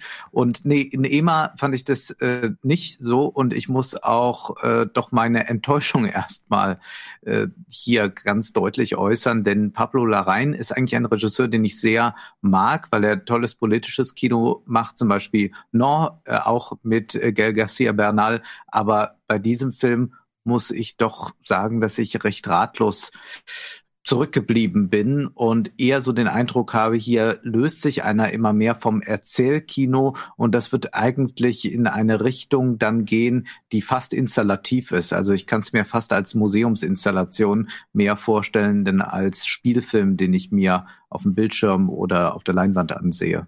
Ja, da kann ich dir in Teilen recht geben. Ich würde kurz erklären, worum es geht. Es geht hier um eine junge Tänzerin namens Ema. Die hat ja zusammen mit ihrem Choreografen und Chef einer Tanztruppe, für die sie auch tanzt, sind sie auf die blöde Idee gekommen, ein Kind zu adoptieren. Dieses Kind hat einen schweren Unfall, ein schweres Feuer und halt auch eine, die, die Schwester, glaube ich, von ihrem Freund, ähm, verletzt. Also er hat, ein, sie hat ein Feuer gelegt und dadurch wurde die Schwester verletzt und deswegen mussten sich Emma und ihr Freund von diesem Kind Polo wieder trennen. Ja, und das führt diese Frau irgendwie so ein bisschen auf eine ganz krude Mission, die sie unter anderem dadurch gestaltet, dass sie mit dem Flammenwerfer zum Beispiel Dinge in Brand setzt, aber auch gleichzeitig mit der Scheidungs, mit ihrer Scheidungsanwältin eine Beziehung anfängt, auch mit einem Feuerwehrmann, mit ein paar Tänzerinnen und aber auch noch mit ihrem, mit ihrem Freund oder mit ihrem, mit ihrem Ehemann in die, äh, ins Bett geht. Und ja, vor allem sich jetzt auch auf das Tanzen konzentriert und versucht halt ihren, ihren Reggaeton-Tanz so gut es geht irgendwie zu vermarkten und zu präsentieren und zu trainieren. Ja. Und man fragt sich wirklich lange Zeit, was passiert da in diesem Film und warum soll ich dieser Frau da folgen, die halt wirklich schwierig ist. Ja, und das meine ich jetzt nicht, weil sie irgendwie komische Ansätze hat, sondern einfach, weil ihre Handlungen auf den ersten Blick willkürlich und, und wahllos und dann aber auch herzlos erscheinen, obwohl sie es offensichtlich gut meint. Aber ich muss sagen, ich war dann trotzdem von ihrem Plan überrascht. Ich fand diesen Plan eigentlich böse, aber irgendwo für diese Frau, die ich bis dahin kennengelernt habe, die keinerlei, sag ich mal, also die nicht wirklich oder sag mal so, die halt so so ungestüm und so so hin und her wechselnd irgendwie präsentiert wird, mhm. fand ich das irgendwo für sie nachvollziehbar und logisch, dass sie das so durchzieht. Ob das moralisch einwandfrei ist, das bleibt mir aber selbst zu entscheiden. Aber ja, ich fand es irgendwo schon spannend, aber ich habe mich an manchen Stellen auch immer gefragt, okay, und was soll das jetzt? Trotzdem, trotz allem. So, also ja, die Szenen. Ist ein sehr ambivalenter Charakter und ich erwarte auch gar nicht von dem Film, dass er mir das am Ende so auflöst. Also es muss ja nicht sein wie Hollywood-Kino. Nur habe ich den Eindruck, dass man irgendwann so viele Widersprüche dort produziert hat und diese dann auch immer wieder so zelebriert, dass ich dann sage, ja, ich habe das jetzt alles gesehen, ich will jetzt auch nicht verurteilen, aber ehrlich gesagt, es interessiert mich auch zu wenig, dass ich mich überhaupt damit beschäftigen soll. Also das ist etwas, das diese äh, äh das ist so sehr auf ähm, auf künstlich gemacht. Das ist so artifiziell alles dort, dass ich äh, schnell die Lust daran verliere und sage, ja, auch dieses Bild ist gut designt. Allein es erreicht mich nicht, weil irgendetwas dann doch fehlt. Ich glaube, dass das ein, ein, ein großes Problem ist, wenn man sich von dem narrativen Kino so löst. Also wenn man jetzt nicht mehr in einer Story in erster Linie denkt, sondern auch dort solche Performance-Elemente ganz stark drin hat, durch diese Tanzszenen auch. Das ist nicht so einfach. Also man kann natürlich dann immer ein paar schöne Bilder produzieren, aber die Frage ist, ob es dann als Film trägt. Und ich bin immer mehr, auch dadurch, dass ich mich jetzt während äh, der äh, Pandemie sehr viel nochmal mit Hollywood beschäftigt habe, auch mit dem alten Hollywood der 40er, 50er Jahre, immer mehr äh, bei der Ansicht, es ist schon nicht schlecht, wenn man eine gute Geschichte erzählen kann. da bin ich bei dir. Wie gesagt, ich hatte trotz allem kleinere Überraschungen. Ich habe mich aber auch ein bisschen daran gestört, dass viele Bilder einfach nur um der Bilder willen da sind und nicht wirklich viel erklärt haben. Und ich fand es auch ein bisschen schade, dass vieles in diesem Film eigentlich nur erzählt wird. Also ja. die, die streiten sich dann und dann erzählen sie aber trotzdem immer wieder Sachen aus, ihr, also aus ihrer Vergangenheit, wo ich mir dachte, zeig die doch mal. So, ja? ja. Also gib mir doch die Wirkung, gib mir doch einfach mal den, den, den Inhalt davon so, ja. Weil, und das muss man aber auch wieder sagen, die werfen sich da schon fiese Dinge an den Kopf, wo ich mich gefragt habe, Alter, wie könnt ihr beide noch miteinander unter einem Dach leben so? Aber das war schon, also die, die Hauptdarstellerin, muss ich sagen, die fand ich auch interessant. Aber ja, ja alles in allem, ich fand den Film gut, aber eben das, was dich ab, abgeturnt hat, das muss ich sagen, hat mich über bei Laune gehalten. Das waren nämlich die Bilder. Aber ich war am Ende nicht so wirklich schlau, was, was ich da jetzt eigentlich gesehen habe. Aber ich möchte den Film vorsichtig empfehlen, weil ich glaube, es gibt genug Leute, denen das gefallen könnte, eben weil er halt doch schon recht unberechenbar ist. Und was ist, was gibt's momentan Schöneres als unberechenbare Filme? Ne? Kommen wir jetzt zu Justice League? Ja, nach der Werbung.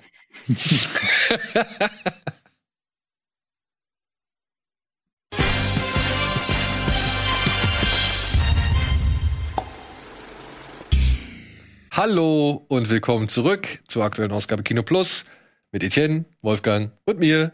Und jetzt sind wir endlich bei dem Thema, das Eddie am drängendsten, am, am heißesten unter den Nägeln brennt. Ja, es ist das Einzige, was ich geguckt habe. Ihr redet die ganze Zeit hier über so anspruchsvolle Filme, die ich nicht kenne. Ja, ich Etienne. Zu, ich habe dafür Justice League noch mal geguckt und mich auf diesen Film vorbereitet. Ja, noch mal geguckt. Zweimal sogar schon. Naja, also Justice League Snyder Cut und ähm, habe dann im Zuge der Vorbereitung, weil ich tatsächlich den normalen Justice League nur damals im Kino gesehen habe und dann nicht mehr, also nur noch so einzelne Szenen, aber ich hatte den gar nicht mehr so richtig im Kopf und war dann entsprechend auch ein bisschen verwirrt, weil ich gar nicht mehr so richtig wusste, was ist jetzt neu, was ist alt, was was war das noch mal so? Und hatte dann ständig beim gucken so habe ich das kenne ich das schon? Kannte ich das nicht? Ist das neu? Also und musste das dann alles noch mal nachrecherchieren um überhaupt festzustellen was denn jetzt überhaupt anders ist mal vom Color Grading und so abgesehen. Ja. Aber wir können ja mal feststellen, was nicht wirklich anders ist. Das ist nämlich die Geschichte. also, sie ist jetzt natürlich ein bisschen schlüssiger erzählt, aber im Prinzip ist es das Gleiche. Batman gründet die Justice League, um zu verhindern, dass Steppenwolf diese drei Mutterboxen bekommt. Diese Mutterboxen sind ja Wandlermaschinen, die in der Lage sind, Materie und Dinge wieder zurückzuverwandeln in ihren Ursprungszustand. Also wenn ich jetzt zum Beispiel Eddie anzünden würde und Eddie würde in Rauch aufgehen, dann wäre diese Mutterbox in der Lage, aus diesem Rauch Eddie zurückzuholen. oder umgekehrt Superman. oder umgekehrt auch rückgängig zu machen also Genau. du kannst einfach sozusagen einen Planeten wieder auf seine keine Ahnung Elektro Elektronen reduzieren Genau. Ja, das ist so. Das der so- Todestrieb, wenn man so Ja. möchte. Das würde Freud sagen. Ja, also das ist unsere allgemeine Sehnsucht, dass wir wieder äh, zu organischen Stoffen irgendwie werden und dann äh, im Urschleim versinken. Ja. Äh, da, wo es noch wohlig war und wir noch nicht äh, von unserem Begehren hin und her gerissen wurden und all das. Und Das, Das ist jetzt auch das Geistreichste, was ich zu dem Film sagen kann. Oh, da haben wir schon den ersten Ton gesetzt. Ja. Und das Ganze wird jetzt natürlich ein bisschen mehr, nee, nicht nur ein bisschen mehr, einfach doppelt so viel ausgeschmückt und erzählt und ergründet und erklärt. Mit dem Zusatz, dass es halt nicht nur, oder beziehungsweise das Steppenwolf, was man vorher nicht wusste, das Ganze jetzt eigentlich macht, um wieder, sag ich mal, seinen Platz an Darkseids Seite einzunehmen. Das ist der Thanos aus dem DC-Universum, ein, ein Halbgott oder Gott, ja, der halt nichts lieber möchte, als alles zu unterwerfen. Und vor allem ist er auf der Suche nach der Anti-Leben-Gleichung. Das ist ein entscheidender Faktor, der neu ist in diesem Film. Von der war nämlich, glaube ich, in dem anderen Film nicht einmal die Rede. Und das zeigt, dass Snyder meiner Ansicht nach äh, die DC-Comics doch noch ein bisschen besser verstanden hat und ein bisschen besser, ähm, also intensiver gelesen hat und, und unterbringen wollte, als es ein Joss Whedon Ich glaube, man jemals muss im Sinn für hatte. alle, die gar nicht genau die Story kennen, ist ja, äh, Zack Snyder hat ja dieses DC-Universe so ein bisschen ähm, nach Art des MCUs ähm, sollte er das formen. Ähm, das merkt man ja auch den ganzen Film an, dass auch, auch gerade bei Justice League die ganzen Charaktere irgendwie wirken wie ähm, Blaupausen von äh, Marvel-Äquivalenten. Ähm, und dann gibt es da halt, äh, gab es Man of Steel und Batman äh, wie Superman und dann äh, Justice League und Aquaman und so. Das sollte ja so ein bisschen das DCU werden. Und Zack Snyder hat dann mit Justice League sozusagen das Avengers-Projekt aus dem DC-Universum auch un äh, übernommen. Dann hat aber seine Tochter Selbstmord begangen, ich glaube 2017 oder 2016, was natürlich eine absolute Familientragödie äh, ähm, für ihn ist und war und hat sich dann aus dem Projekt zurückgezogen, war da relativ schon weit, auch schon viel fertig gedreht und hat sich dann zurückgezogen und hat dann das ganze Projekt an Joss Whedon ähm, übergeben, der den ersten Avengers, glaube ich, gemacht hat. Ne? Und den zweiten. und den zweiten. Und äh, dann hat Joss Whedon eben Justice League äh, da dann noch mal Szenen nachgedreht und da seinen eigenen Spin ähm, gegeben und der kam so in die Kinos und wurde ja ziemlich negativ aufgenommen. So, Sowohl, von Kritik als auch vom Einspielergebnis. Weiß ich gar nicht. Das Einspielergebnis war auch schlecht. Also es war deutlich Ja, ja. unter den beiden Ja. anderen Filmen, ja. Okay, und ja, äh, ja und der Film war halt auch, ähm, man kann es schon wirklich so sagen, eine, äh, ja, war wirklich eine Katastrophe, weil er auch völlig überambitioniert war und auch im Gegensatz zu den Marvel-Filmen, da habe ich ja auch schon genug zugesagt, einen großen Fehler gemacht hat, nämlich die ganzen Charaktere, die dann dort äh, drin vorkommen, im Prinzip ähm, kannte man die gar nicht. Du hattest dann plötzlich neue Charaktere wie Flash, wie Cyborg, ähm, wie Aquaman, aber die haben nicht wie im, im MCU bereits ihre eigenständigen Filme gekriegt, wo die Charaktere und ihre Beweg äh, ihre ihre Motive und äh, Hintergrundgeschichten irgendwie beleuchtet wurden. Das gab es alles nicht. Das musste alles auch innerhalb dieses Films passieren. Ähm, und du hattest so viele Alpha-Tiere, sag ich mal. Ähm, und da Story-Elemente mit Bösewichten, mit Welt Zerstörung mit äh, Wonder Woman, Superman und so. Äh, also so viel in einen Film gepackt, das konnte eigentlich gar nicht klappen. Und das hat jetzt versucht, ähm, Zack Snyder mit dem ähm, Snyder Cut ein bisschen zu optimieren, kann man sagen. Der Film geht fast vier Stunden und ähm, er setzt naja, im Prinzip. Man muss dazu sagen, ja. äh, es sind ja zwei Stunden in Zeitlupe. Das stimmt. Normalgeschwindigkeit dauert dieser Film nur 90 Minuten. Ähm, aber das ist wie bei Baywatch. Baywatch wäre sonst auch nur eine 15-Minuten-Folge. Ähm, ja. Und äh, ja, hat jetzt da optimiert, oder zumindest versucht zu optimieren, indem er ja diesen Charakteren mehr Zeit zur Entwicklung gibt, mehr Hintergrundgeschichten äh, beleuchtet, auch ein bisschen was an der Action äh, verändert hat. Ähm, den Film einheitlicher von der Optik gemacht ja, hat. Von der ganzen Tonalität wirkt das alles ein bisschen mehr aus einem Guss, muss ich sagen. Ich fand den auch, also ich, es ist natürlich schwer, wenn du Justice League schon gesehen hast. Du siehst dann halt den Snyder's Cut, äh, Snyder Cut noch oben drauf und ich das ist dann einfach schwierig, ja, das so dann noch mal finde ich zu differenzieren.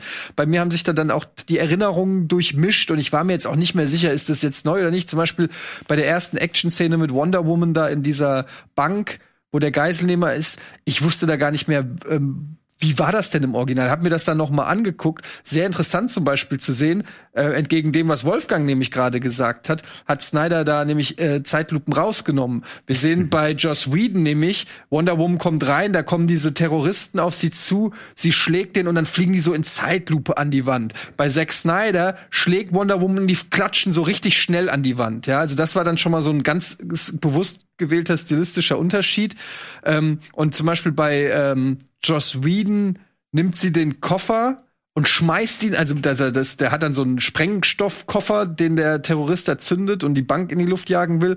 Wonder Woman kommt und im, im Whedon-Cut schmeißt sie den so hoch durch die Decke und im Snyders Cut nimmt sie den und fliegt selber durch die Decke hoch in die Luft und kickt den dann oben äh, so in die Luft. Also so kleine Detailveränderungen in den Action-Szenen gab es. Und ja, in, insgesamt stimme ich dir zu. Ist ein runderes Erlebnis, würde ich sagen. Ich könnte mir vorstellen, dass Leute, die den ursprünglichen Justice League nicht gesehen haben, jetzt den Snyder's Cut zuerst sehen, dass die sagen, boah, ist doch gar nicht so schlecht. Also vorausgesetzt, man hat überhaupt ein Fable für dieses Universum und für diese äh, Charaktere und alles. Ähm, aber ich habe auch gleich, aber ich habe trotzdem die gleichen Kritikpunkte im Prinzip, die ich auch vorher schon an dem Film hatte. Also du kannst zwar ein bisschen was optimieren, aber es bleibt für mich immer noch ein, ein überfrachteter Film. Und ich habe auch Probleme einfach mit dem Cast. Ich mag Cyborg nach wie vor nicht. Ich finde den Schauspieler total unsympathisch. Ähm, ich finde, das sieht nach wie vor absolut bescheuert aus, diese Rüstung, und, und ich kann den einfach nicht, also ich kann das nicht abschalten. Ich krieg das nicht aus dem Kopf, wie dämlich das aussieht. Es tut mir leid. Bei das Iron hat Man so was, als hätte man jetzt so äh, Anfang der 90er das Internet entdeckt und dachte, ah, da könnte man irgendwie so was ganz Modernes so mit Cyborg noch machen. Genau, ja. Und, und, und das Hier noch eine funktioniert Lampe. aber 2021 nicht. Das wirkt auch wie Trash in einem an sich ja ziemlich teuren Film und funktioniert auch mit den anderen Figuren gar nicht zusammen. Also da ist nichts besser geworden, eher verstärkt sich sowas dann noch.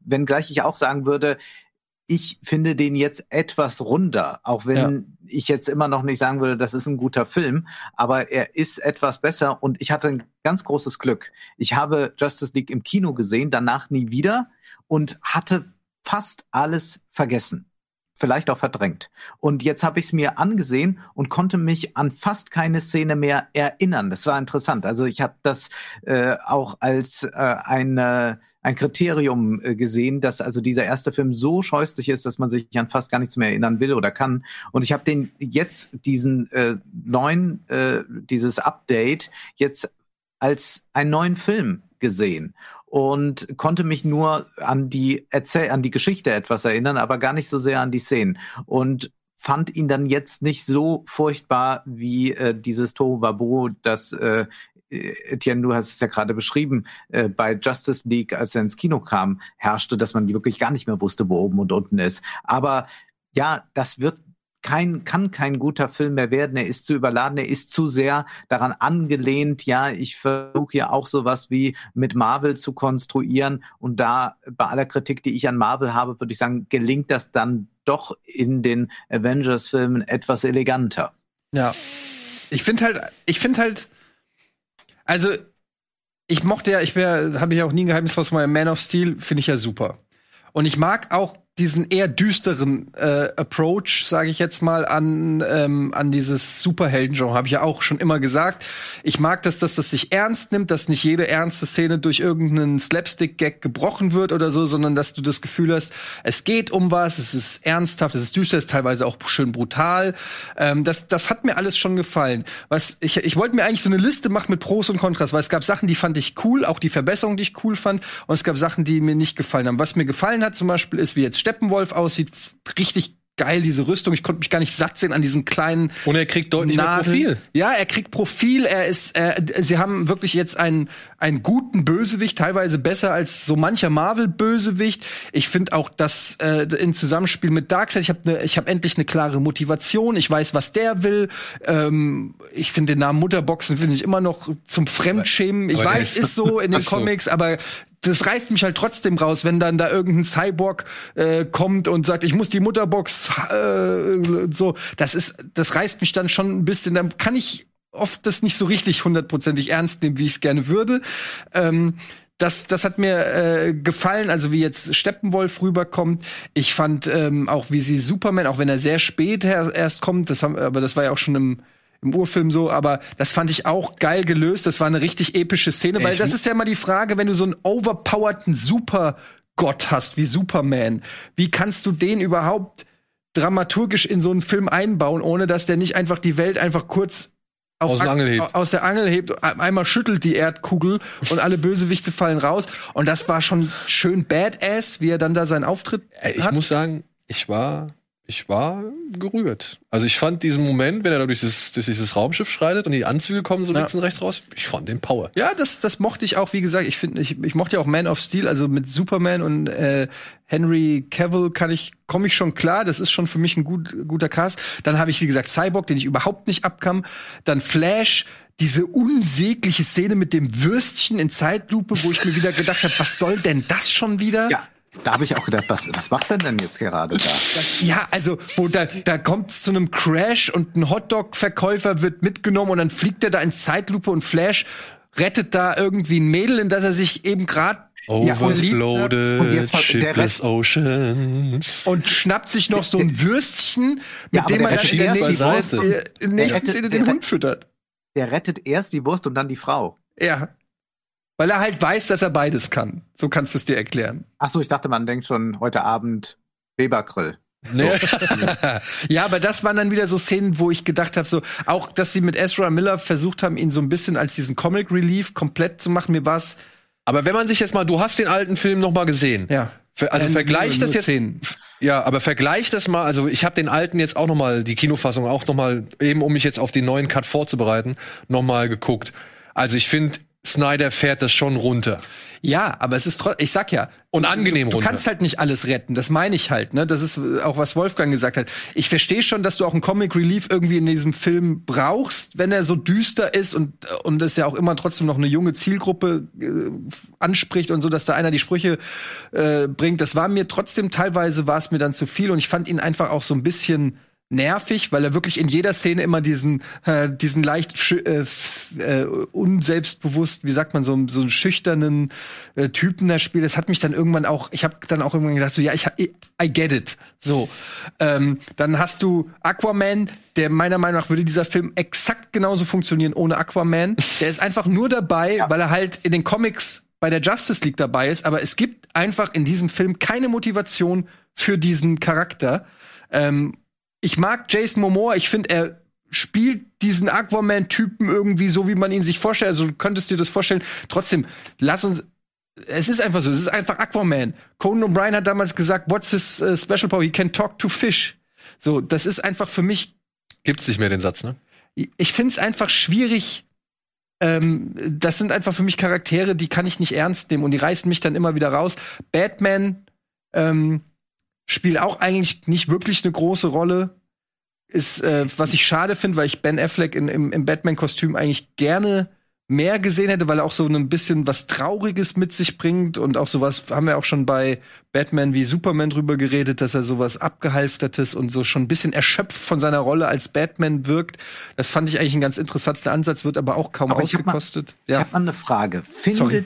ihr das spannend in irgendeiner Weise? Also, ihr habt ja jetzt beschrieben, wie die Charaktere entwickelt werden, wie die zueinander stehen, wer da besser funktioniert und all das. Und das hat was sehr Getragenes, nicht nur durch die Zeitlupen, auch wie dort gesprochen wird, wie ernst das alles angegangen wird. Und ich fragte mich dann doch, wäre nicht mal das eine wirkliche Befreiung für DC, wenn man es viel mehr wirklich temperamentvoll comichaft anlegt. Ja, ich musste vor allem bei dem Finale daran denken, dass ja 45 Minuten oder so in Anspruch nimmt. Ich meine, wir haben es mit einem Vier-Stunden-Film zu tun. Und dann sehe ich dort, wie diese unglaublich behäbigen Monster da aufeinander losgehen. Ich nenne sie jetzt mal Monster. Das Mhm. ist so wie ein Traktorenrennen, aber ich gucke mir eigentlich lieber ein Rennen mit Lamborghinis an als mit Traktoren. Und ich frage mich, ob man nicht eigentlich mit einem schnelleren, comichafteren auch eine wirkliche Spannung aufbauen könnte in diesen Kämpfen, weil spannend sind die ja eigentlich nicht. Irgendwann kommt jemand mit noch irgendeinem größeren Laser an und dann dauert es noch länger, dann fliegt jemand in Zeitlupe durch die Luft. Da sehe ich doch mit Spannung lieber äh, Bud Spencer und Terence Hill, wie die wieder am Ende noch mal welche vermöbeln. Und ich frage mich, ob man nicht da auch mal äh, überlegen könnte, eine andere Form von Spannung, also dass wirklich etwas an Action-Kino dort passiert und dass man nicht nur äh, sieht, wie unglaublich schwere, behäbige Kreaturen aufeinander losgehen und sich dann mit irgendwelchen technischen Applikationen bekämpfen, bis dann am Ende der eine noch was Größeres auspackt, das dann äh, zur totalen Explosion führt und dann ist auch rum. Ich stimme dir hundertprozentig zu und das ist auch ein großer Kritikpunkt. Die, erstens mal diese komischen Insektenviecher, fand ich schon bei Justice League im Ur Ursprungscut. Ich fand die so nervig. Das ist so reines Kanonenfutter. Das ist wie in so einem Videospiel, wo dir einfach Massen an Gegnern entgegengeworfen werden, so wie bei Diablo, aber die keine Herausforderungen sind. Und es geht eigentlich nur um den Bosskampf am Ende. So äh, fühlt es sich auch ein bisschen manchmal an wie so ein Videospiel. Und da stimme ich dir zu. Sie haben es aber versucht, indem sie äh, am Ende zumindest jeder der Helden irgendwie so eine Aufgabe hat, die ineinander wie so ein Zahnrad greift. Also er muss die irgendwie programmieren, Flash muss da lang. Also da hat das, da, das hätte ich mir aber gerne noch mehr gewünscht, ja. Das, das haben sie bei Marvel auch immer besser hingekriegt, dass jeder der Avengers mit seinen Fähigkeiten nicht einfach nur dafür da ist, eine Armee von irgendwelchen belanglosen Gegnern wegzukloppen, sondern eben jeder so eine gewisse Funktion hat, die nur er auch äh, ausfüllen kann. Ja, aber jetzt denk mal kurz nach, bei welchen oder wie vielen Marvel-Filmen hast du solche Kämpfe in Erinnerung? Mir fällt jetzt auf Anhieb einer ein, der wirklich, wo ich sage, das war mal ein richtig geiler Superheldenkampf. Das war der Kampf in Civil War auf dem Flughafen. Mhm. Weil da hatte jeder seine entsprechenden Gegenspiele. Er musste, da mussten die Kräfte, die jeweiligen austaxiert und, und ähm, ausgeglichen werden. Ja, und gekontert werden so. Und Infinity War, Massen an Gegnern Ja, und was weiß ich. Es sind ich bin bei der Kritik bei Marvel bin ich bei dir. Nee, nee, ich sag nur, aber es aber- gab zum Beispiel auch so Situationen, wo dann, ich weiß nicht mehr welcher Teil das war, ich glaube Avengers der erste war das, wo dann Iron Man irgendwas zusammenschweißen musste, während Captain America irgendwas zusammenhält und Thor muss da hinten was. Also Ne? Und ich habe ich hab während des Films habe ich auch gedacht, warum lernen die nicht von so ein paar Nintendo Spielen? Das meine ich Ja, echt, nein, das meine ich echt im Ernst, weil es gibt so zum Beispiel so Super Mario Endgegner oder Zelda Endgegner, die super clever sind, ja, wofür ja Nintendo auch seit jeher gefeiert wird, wo du erst das machen musst, dann das, dann fällt ihm was auf den Kopf, dann musst du das machen, wo du wirklich ähm, auch dein Kopf, Geschicklichkeit und so weiter benutzen musst, um den Gegner zu bezwingen. Und bei Justice League ist es aber wirklich einfach nur aufs Maul hauen. Und es geht eigentlich nur darum, wer haut krasser aufs Maul. Und am Ende kommt Superman und da wissen wir, der haut am krassesten aufs Maul. Und der haut dann so krass aufs Maul, dass irgendwann Steppenwolf sagt, aua, aua, das hat ja wirklich wehgetan. Und ähm, da geht mehr, finde ich auch. Da geht auf jeden Fall. Und ich erinnere an die Szene in Logan, die ich so feier, diese Action-Szene, wo dann diese Zeit da so angehalten wird oder so. Da, das ist sowas, was ich so ein bisschen mit äh, so, so Oldschool-Action ist, wenn man so Terminator 2 Ja, oder dafür, so denkt. Dafür ist es zu groß mittlerweile. Ja, und das ist das, das ist das Schade, dass durch äh, in diesem Wahn, alles noch größer und krasser zu machen, geht wirklich Spannung verloren. Und das war ja die Frage von Wolfgang. Ja. Findest du das spannend? Hast du zu irgendeinem Moment wirklich Angst um das Also- Erreichen des Ziels? Ja, ich bin da jetzt, also das kann ich jetzt persönlich nur beantworten, ja. Und diese Spannung, die ich daraus gezogen habe, die setzt sich nicht aus einer dramaturgischen Spannung zusammen, weil ich jetzt nicht keine Angst um irgendwie von den Figuren habe. Ich weiß, am Ende haben die Superman und wenn Superman kommt, ist der Tag gerettet. So, also diese Spannung, die, die setzt sich auch inhaltlich gar nicht mehr voraus, so, weil das Ding ist ja, wir reden hier von einem Tentpole oder von der Franchise oder was weiß ich was, da muss die Maschine weiter geölt werden. Deswegen haben Marvel auch oder hat Marvel auch irgendwie über 20 Filme gebraucht, bis mal eine Figur irgendwie aus diesem Film rausgestorben ist so, oder aus diesem Film rausgestorben ist.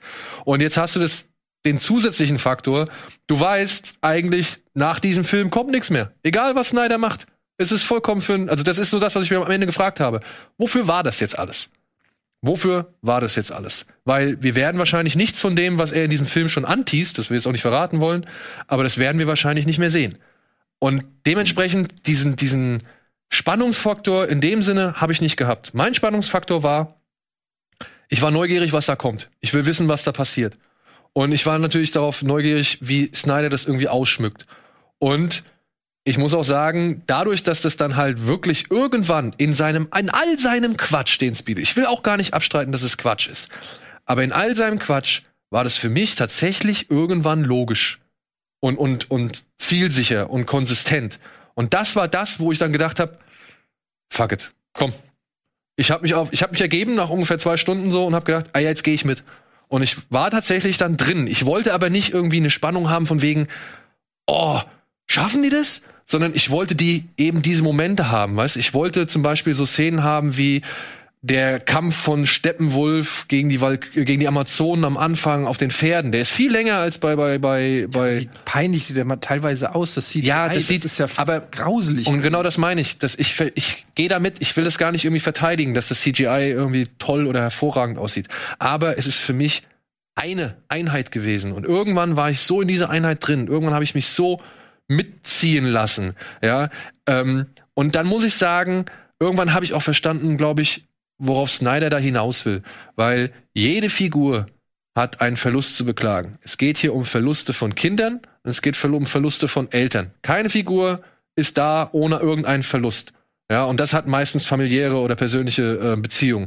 Und dann kommt diese Szene, in der Steppenwolf irgendwie vor so einem Mensch steht und er sagt, ich habe Familie. Und dann sagt der Typ zu ihm, und dann sagt Steppenwolf, ja, und das ist deine Schwäche. Und da habe ich verstanden, oder da war mir irgendwie so klar, okay, dieser Film, der will gar nicht das große uh, Mysterium oder die große Spannungsschraube sein oder sonst irgendwas.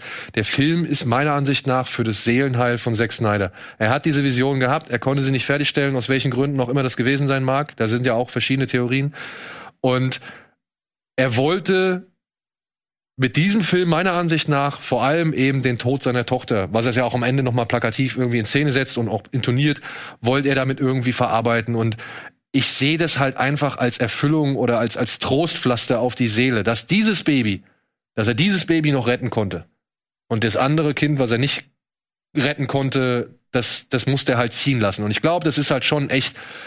Ich finde, das sind einfach Momente und Szenen und, und Themen in diesem Film zuhauf. Die kannst du als kalkuliert und als Marketing und als, oh, wir wollen die Fans loswerden sehen. Alles schön und gut. Aber trotzdem glaube ich, Snyder, so brachial er ist, so brutal er ist, so plakativ er ist, hat schon irgendwo einen emotionalen Kern in diesem Film drin, der jetzt meiner Ansicht nach deutlicher hervortritt als vorher. Und deswegen war ich tatsächlich gespannt. Ich wollte einfach wissen, was Snyder da macht, was eigentlich seine Vision war, was er aussagen wollte.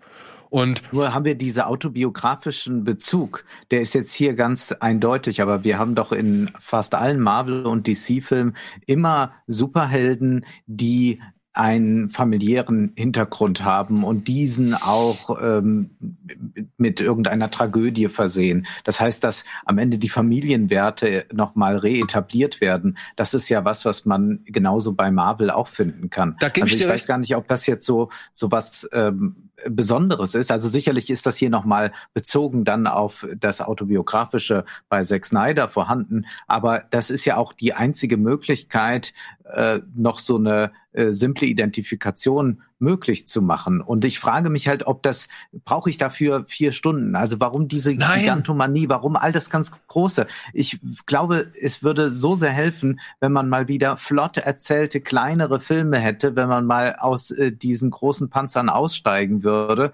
und äh, sich da auf die äh, Wurzeln dieser Comics auch berufen oder äh, sagen, eigentlich müssten diese Marvel- und DC-Helden mal bei John Wick in die Lehre und mal gezeigt bekommen, wie man eigentlich kämpft. Ja, da packt Ey. man nämlich mal die Faust auf und vielleicht noch ein Messer und dann ist gut und dann legt man mal los. Wolfgang, da gebe ich dir vollkommen recht. Aber ähm, alles an diesem Film ist speziell meiner Ansicht nach. Dieser Film wäre so niemals ins Kino gekommen. Du siehst Mhm. Batman, Wonder Woman, Cyborg, Flash die Treppe hochlaufen. Du kannst mir nicht erklären oder erzählen, dass in irgendeinem Hollywood-Film, der ins Kino kommen soll, so eine Szene noch drin bleibt. Ja, du siehst mindestens dreimal siehst du Louis Lane trauern. Kannst auch sagen, okay, eine Szene davon ist auch definitiv zu viel. Weil, eine Szene, die mich fast auf die Palme gebracht hat, ist, wo sie mit diesem Crawler von Batman da in diesem Tunnel? In dem Tunnel sind, wo dann das Wasser kommt. Ja. Und alle sind, äh, vier von fünf können fliegen. Ja, Und- das kann der fliegt raus, ne? Und, und, aber sie brauchen diesen Crawler, um gerade so rauszukommen. Und einer ist ein Wassermensch. Ja. So, also, ich habe noch nie gehört, dass Batman ein Problem hat, irgendwie nach oben zu kommen. Und alle anderen können einfach da hochlaufen. Also das, das, das, und, genau, ich was. und das meine ich. Dieser Film, der wäre never ever, so wie er jetzt ist, wäre er in die Kinos gekommen. Aber er ist jetzt da und er ist in all den Freiheiten, die sich der Regisseur nehmen konnte. Also der, der, das ist ja etwas, was wahrscheinlich kein Regisseur noch mal oder von, sag ich mal, neun, von 100 Regisseuren ist Snyder wahrscheinlich einer der wenigen, vielleicht noch Nolan daneben, die genau das jetzt machen konnten. Und das finde ich halt irgendwie das, Das, das verstehe ich ja auch. Aber ist er denn dafür so anders als der Vorgänger? Das, nee, mein, das meine ich halt. Ich finde ihn besser, er ist in, in sich geschlossener, konsistenter, er macht, er versucht vieles auszubessern, was, was eben der, der, der, die ursprüngliche Kinofassung nicht gemacht hat. Aber am Ende des Tages ist es doch es der gleiche ist Film. ein DC-Film. Es ist ein Ja. DC-Film und er ist so, äh, er, er erlaubt sich einige Freiheiten, die aber würde ich sagen, einfach kein Lektorat passiert haben. Da würde man einfach sagen, nee, streichen wir. Äh, Daniel hat die Szenen ja genannt und ich glaube auch, dass das dann erstaunlich ist, dass hier jemand nochmal diese Freiheit bekommt, das zu machen. Aber das führt dann nicht wie bei Nolan dazu, dass wirklich was Großes äh, entsteht. Also, dass da sowas wie Tenet rauskommt, den wir ja alle drei besonders lieben. wie ich weiß. ja, ey, pass auf. Ich habe diese Horrorvorstellung, dass ich den noch mal im Kino sehen muss. Ähm, ich, ich, ich möchte, ich glaube, es ist tatsächlich sowieso ein ganz stark typabhängiger Film, denn es ist ein Kuriosum. Ich finde es cool, Ja. dass sowas entstanden ist. Und ich habe mich diesem Kuriosum irgendwann ergeben. Ich, ich will auch Ja. wirklich, ich, ich trashe diesen Film nicht. Ich sag nicht, dass es äh, komplette Grütze. Ich hab mochte auch die Härte, ne? Also Ich, ich- moch, ich moch, wie gesagt, es gab Sachen, die ich an dem Film mochte und schätze. Und ich muss auch sagen, ich habe jetzt, ich habe ihn in zwei an zwei Tagen geguckt, weil ich dann irgendwann müde wurde. Aber durch die Kapitel ist das ja auch prima Aber möglich. ich, äh, ich habe mich jetzt auch nicht da komplett durchgelangweilt oder so. Ich glaube trotzdem, ähm, da wäre mehr Potenzial gewesen, wenn DC den Mut gehabt hätte und sich die Zeit genommen hätte, einzelne Filme zu drehen, die Charaktere aufzubauen und das wirklich auch so anzugehen, wenn sie schon Marvel äh, kopieren, dann kopiert doch auch den Weg, den Marvel gegangen ist und nicht nur das Endergebnis. Und ähm, ja, deshalb, ich würde den nicht trashen. Ich glaube auch, dass Leute äh, den den das damit gefallen finden. Es gab ja auch Leute, denen hat Justice League gefallen. Also Und man muss auch wirklich sagen, der steckt randvoll. Und das ist, Wol- Wolfgang, da würde ich vielleicht noch ein klein wenig widersprechen. Der steckt halt wirklich randvoll mit DC-Historie, ne?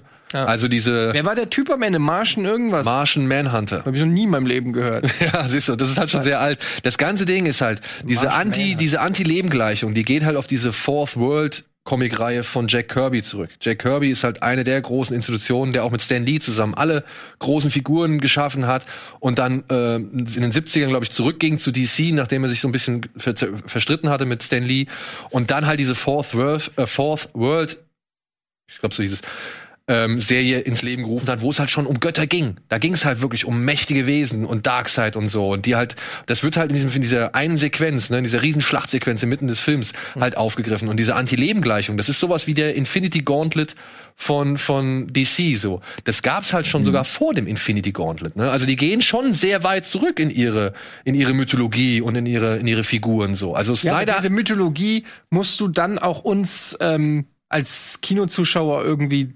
darbieten. Du, und nicht nur behaupten. finde Ich glaube, ich glaube, Snyder, wie gesagt, war auf dem Weg in was ja. noch größeres. Die Frage ist halt, wie willst du das da? Ja, dieses, dieses pompöse, weiß ich nicht, Hieronymus Bosch Airbrush Heavy Metal Plattencover. Wie willst du das noch toppen so? Ja, aber ja, er wird es wahrscheinlich nicht mehr machen und sowieso nicht machen. So, also das, das, ich hätte mich, also ich frage mich halt wirklich, was Snyder als Next Step eigentlich im Sinn hatte, wenn jetzt schon so auf die Kacke gehauen wird und vier Stunden dabei rauskommen. Dann verstehst du, wir haben fast, wir haben ja fast zwei Filme in einem. Ich habe gestern Abend noch mal, ähm, um, um so einen Vergleich zu kriegen, habe ich noch mal die Nolan Batmans kurz reingeguckt, habe zum Beispiel in den dritten noch mal reingeguckt und das wirkte dagegen fast wie so ein Tatort. So wirklich so eine komplett geerdete, ähm, ruhige. Da gab es dann diese, diesen Kampf zwischen ähm, Batman und äh, wie heißt er? Bane? Bane? Ja. du bist aber nicht nett. Denn, und äh, das wirkte fast wie so ein Film, der aus der Zeit gefallen ist. Also verglichen nach Justice League ist dein Kopf ja erstmal wirklich im Anschlag. Und äh, dagegen wirken die Nolan-Batman-Filme wirklich so, ähm, ja, wie ein, wie ein deutscher Kri die Rosenheim-Cops. ja, also ich muss sagen, ich bin sehr überrascht von Justice League. Ich hätte nicht gedacht, dass ich den Film doch noch mal so gut finde, wie ich ihn jetzt finde. Das hat aber halt, wie gesagt, bei mir spezielle Gründe. Und ich würde trotz allem sagen, es ist immer noch riesengroßer Quatsch, aber er ist besser als das, was wir bisher hatten. Was auch nicht so schwer ist. Ja. Was nicht so schwer ist. Ja. Ja. Ja. Ah, du es ist immerhin ein Film, also es ist keine Serie. Das äh, ist vielleicht auch noch wichtig, dieser Hinweis. Auch wenn wir es mit Kapiteleinteilungen zu tun haben und auch wenn das Ganze vier Stunden dauert, ich finde schon, dass man es als Film wahrnimmt und dass es jetzt nichts Serielles hat. Und das ist ja auch schon mal ein Vorteil, denn viele Spielfilme wirken ja heute immer so wie verhinderte Serien. ja, gut. Und äh, ja, kurz jetzt noch einmal für euch noch ein kleiner Hinweis für euch, für euch da draußen. Wir werden über bestimmt über diesen Film noch hier und da, der wird noch mal zur Sprache kommen. Da werden noch andere Leute ihre Meinung dazu äußern. Das ist hier bei uns nochmal Natur der Sache. Falls euch jetzt nicht alles so besprochen worden ist, wie es von eurer Meinung aus besprochen werden sollte, keine Angst. Es werden bestimmt noch ein paar Leute sich zu diesem Film äußern und diese Äußerungen werden wir auch immer gerne zu Wort kommen lassen. Für euch nochmal als kleiner Hinweis. Und jetzt, wo wir schon bei Tenet waren, ja, den Oscar, den, den, den äh, Wolfgang ja als größten Oscar-Snap betrachtet, oder? Es ist ein Skandal, also diese Academy, die sollte man wirklich sonst wohin schieben. Also das, das ist mit Abstand der, der beste Film äh, von 2020 und äh, dann, äh, dann, dann ist da ein, ein Unsinn wie Mank drauf. Äh, also wirklich, das ist, äh, es ist so skandalös. Ich meine, ich habe die Oscarverleihung immer schon mit großer Verachtung betrachtet, aber so groß war sie dann noch nie meine Verachtung dafür für diese Veranstaltung. Es ist, es ist wirklich ein ein himmelschreiender Skandal. Denn das war ein Film, der nicht nur das Kino äh, noch einmal äh, ähm, gerettet hat, äh, Tenet, sondern das war einer, der auch das Kino noch mal in eine ganz neue Richtung äh, gebracht hat. Und ich glaube, dass wir auf Tenet in 10, 20 Jahren immer wieder zurückblicken werden. Wir können diese ganze Pandemie schon äh, unter Tenet sehen. Also äh, die Tatsache, dass immer wieder was aus der Zukunft auf uns zurollt, wenn man nicht äh, die entscheidenden Dinge macht, zum Beispiel Masken bestellt, Schnelltests bestellt oder mal guckt, äh, ist vielleicht doch mal sinnvoll, 3,50 Mark mehr für eine Impfung auszugeben. Also allein unter diesen Gesichtspunkten kann man Tenet schon sehen. Und ich glaube, hätte die Bundesregierung, hätte die EU Tenet sich angesehen im Kino, dann würden wir jetzt alle besser dastehen. Ja, cool. Lassen wir mal so stehen. Lassen wir mal so stehen. Aber Jens Spahn kriegt auf jeden Fall von uns noch eine Blu-ray. Ja, wir schicken Ihnen den Blu-ray hinzu.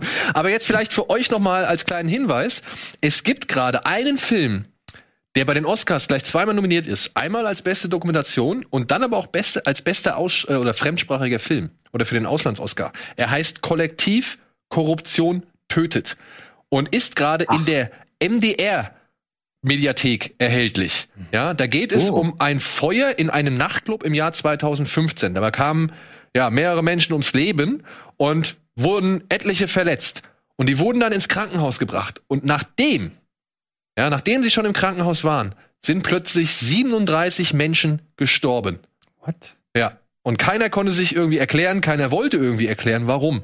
Außer eine Sportredaktion oder die, die, die Redaktion einer Sportzeitschrift. Die hat versucht, Nachforschung anzustellen, äh, zu stellen. Das wurde begleitet von einem Reporter. Und die haben halt rausgefunden, was dazu geführt hat, dass in diesem Krankenhaus nochmal 37 Menschen sterben sollte. Und das klingt sehr, sehr spannend. Ich werde mir den hoffentlich heute Abend oder spätestens morgen anschauen. Gibt's, wie gesagt, in der MDR-Mediathek gerade und ist der Film, der halt, wie gesagt, für den besten fremdsprachigen oder ja doch, fremdsprachigen Film nominiert ist und für die beste Dokumentation. Wie heißt der? Collective heißt der auf Englisch und jetzt hier Kollektiv Korruption tötet. Und soll soll wirklich erschütternd sein, was da ans Tageslicht gefördert worden ist. Nichts von gehört, aber klingt interessant. Und wir können in der MDR Mediathek mal drauf zugreifen. Genau, weil irgendwie sich war ja der MDR jetzt die Millionen, die dann die MDR Mediathek. und irgendwie war der MDR nämlich auch daran beteiligt so. Also deswegen ähm, ja, bin ich gespannt. Was sagt ihr ansonsten zu den Oscar-Nominierungen? Also ich meine, Mank wird der große Verlierer des Abends. Der hat zehn Nominierungen. Ich wette, der wird die wenigsten davon irgendwie ich habe einholen. mir die einmal überflogen und habe für mich festgestellt, äh, dass ich innerlich tot bin, was die Oscars angeht. Also ähm, äh, ich Chicago Seven oder wie, wie, der, Ja. wie der Film hieß, das war doch auch so ein trutschiges Historiendrama. Das kann doch nicht sein. Also, das, man, das, man hat das Gefühl, da geht es wirklich nur noch um Political Correctness, meiner Meinung nach. Also du hast das Gefühl, ich, bei jedem Film eine gewisse Agenda erkennen zu können und auf der anderen Seite auch völlig belanglos. Also äh, ich empfinde überhaupt keinen Oscar-Bass. Ich empfinde überhaupt, also es interessiert mich wirklich überhaupt nicht. Ja. So ist aber auch die Rezeption. Äh, äh, Ich fand das sehr schön. äh, Im, im Spiegel gab, gab es einen Artikel über die, diese Oscar-Nominierung, der war überschrieben mit Vielfalt gewinnt. Und in dem Artikel war überhaupt nicht zu lesen über die Qualität von Filmen, sondern wo, da Ja. wurde nur durchgezählt, wer ist da irgendwie repräsentiert, vertreten und wer Genau. fehlt noch.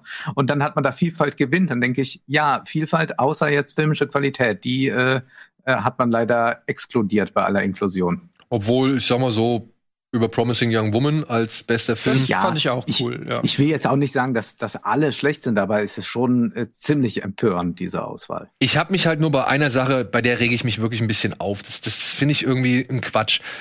Chadwick Boseman, ja, ist nominiert als beste männliche Hauptrolle. Und ich gehe mal wirklich stark davon aus, weil er halt auch wirklich gut gespielt hat in dem Film, der eigentlich nicht so unbedingt das beste Kritiker-Echo bekommen hat. Und auch wenn er vor allem, ja, wenn er gelobt wurde, vor allem dann auch für die Darstellung oder für die, für die beiden Hauptdarsteller gelobt wurde. Ich gehe stark davon aus, das ist jetzt meine Annahme aufgrund der Vergangenheit und so weiter, dass er diesen Oscar als beste männliche Hauptrolle gewinnen wird. Weil wie willst du denn eigentlich auch den anderen zumuten, dass sie halt auf die Bühne gehen als Gewinner gegenüber Chadwick Boseman so? Also das halte ich für schwierig einfach. Ich verstehe aber beim besten Willen nicht, warum sie dann Lakeith Stanfield und Daniel Kaluuya zu besten Nebendarstellern machen in Judas and the Black Messiah. Ich Denn hab den nicht gesehen. Ich Ey. kann nichts sagen. ich fand den gut, ja, wirklich. Und ich muss sagen, Kaluuya hat, hat für mich den Oscar verdient. Ich fand den, fand den echt, äh, der hat einen stark, einen richtig starken Auftritt. Aber mindestens eine dieser beiden ist für mich die Hauptrolle des Films. Und das, das verstehe ich nicht. Dann kann man doch auch vielleicht Chadwick Boseman zum Beispiel einen Ehren-Oscar geben oder irgendwie sowas in der Richtung. Oder einen Tribut-Oscar oder sowas. Ja, Ja. und muss nicht irgendwie so, äh, weil das, also ich finde das so hingebogen irgendwie. Das fühlt sich nicht richtig an. Also was heißt, er soll für seine Leistung gerne den Preis bekommen. Das will ich nicht abstreiten. Das möchte war er jetzt Hauptdarsteller oder nicht? Also ich meine, du kannst ja nur einen. Warum, warum Nein, mich- mich- du nicht einfach alle drei und gibst dann dem Besten den Oscar? Genau. Das, das verstehe ich halt nicht. Da werden Lakeith Stanfield und, und Daniel Kaluuya als beste Nebendarsteller irgendwie aus, also nominiert. Und einer von beiden ist meiner Ansicht nach der Hauptdarsteller in diesem Film. Das ist so wie bei Christoph Waltz und Django damals, weißt du? Und sie minimieren jeweils dem einen die Chancen. Wenn du verstehst, was ich meine. Weil sowohl Daniel Kaluuya als auch Lakeith Stanfield waren beide echt gut in dem Film. Hm. Und das verstehe ich nicht, warum man da entweder nicht das Feld erweitert oder weiß ich nicht, sie ändern doch jetzt eh schon alles. Warum kann man da nicht noch mehr Leute irgendwie oder, oder mehr Kategorien oder was weiß ich? Wer moderiert eigentlich die Oscars? Habe ich nicht mitbekommen. Genau. Ich weiß auch nicht. Ricky Gervais wäre mir recht. Ja, der nee, das glaube ich nicht, dass der das macht. Der macht das, glaube ich, nicht. Ja. Ja, gut. Aber sind wir mal gespannt und vor allem sind wir mal gespannt, was wir daraus machen, ne? Ob wir was draus machen. Ob Schauen das wir. überhaupt geht. Gut. In diesem Sinne. Wolfgang, vielen, vielen Dank. Ich danke euch. Es Wir war sehen mir uns- wieder ein Vergnügen. Beim Almost Daily. Spätestens. Spätestens. Machen wir. Ja. Und ansonsten hoffentlich wieder alsbald Hier ist hier das bei uns. nochmal. Hier Ja. nochmal. Ich influenze euch. Ähm, das ist mein Lieblingsbuch. ähm, und wenn ihr mich mögt, dann mögt ihr auch dieses Buch. Nein, holt es euch wirklich ein sehr interessantes Thema. Influencer, die Ideologie der Werbekörper von ähm, Ole Nim Nimon. Wie spricht man es aus? Nimon? Nymon. Nymon. Nymon. Äh, Ole Nymon und Wolfgang M. Schmidt im Surkamp Verlag. Erste Auflage, Leute, aber die ist jetzt schon vergriffen. Ja. Ach so, und Aber eine Sache möchte ich noch. Zweite ist schon im. Druck. Eine Sache möchte ich noch hinzufügen, einen kleinen Veranstaltungstipp. Ab dem 20. März geht das Snowdance Festival los. Das ist ein kleines Independent Film Festival. Das beginnt jetzt am 20. März. Ähm, geht mal da unten auf die URL zum Beispiel, könnt ihr mal gucken. Das ist ein Festival für junge Filmemacher und für Independent-Filme, die halt keine große Förderung oder Studios im Hintergrund haben. Und ja, vielleicht ist der ein oder andere Titel ja von Interesse und für euch dabei. Ich werde auf jeden Fall mal reinschauen. Da waren ein paar interessante Filme, für meine Ansicht nach. In diesem Sinne, vielen Dank, habt ein schönes Wochenende. Wir sehen uns hoffentlich so schnell wie möglich. Tschüss. Tschüss. Tschüss.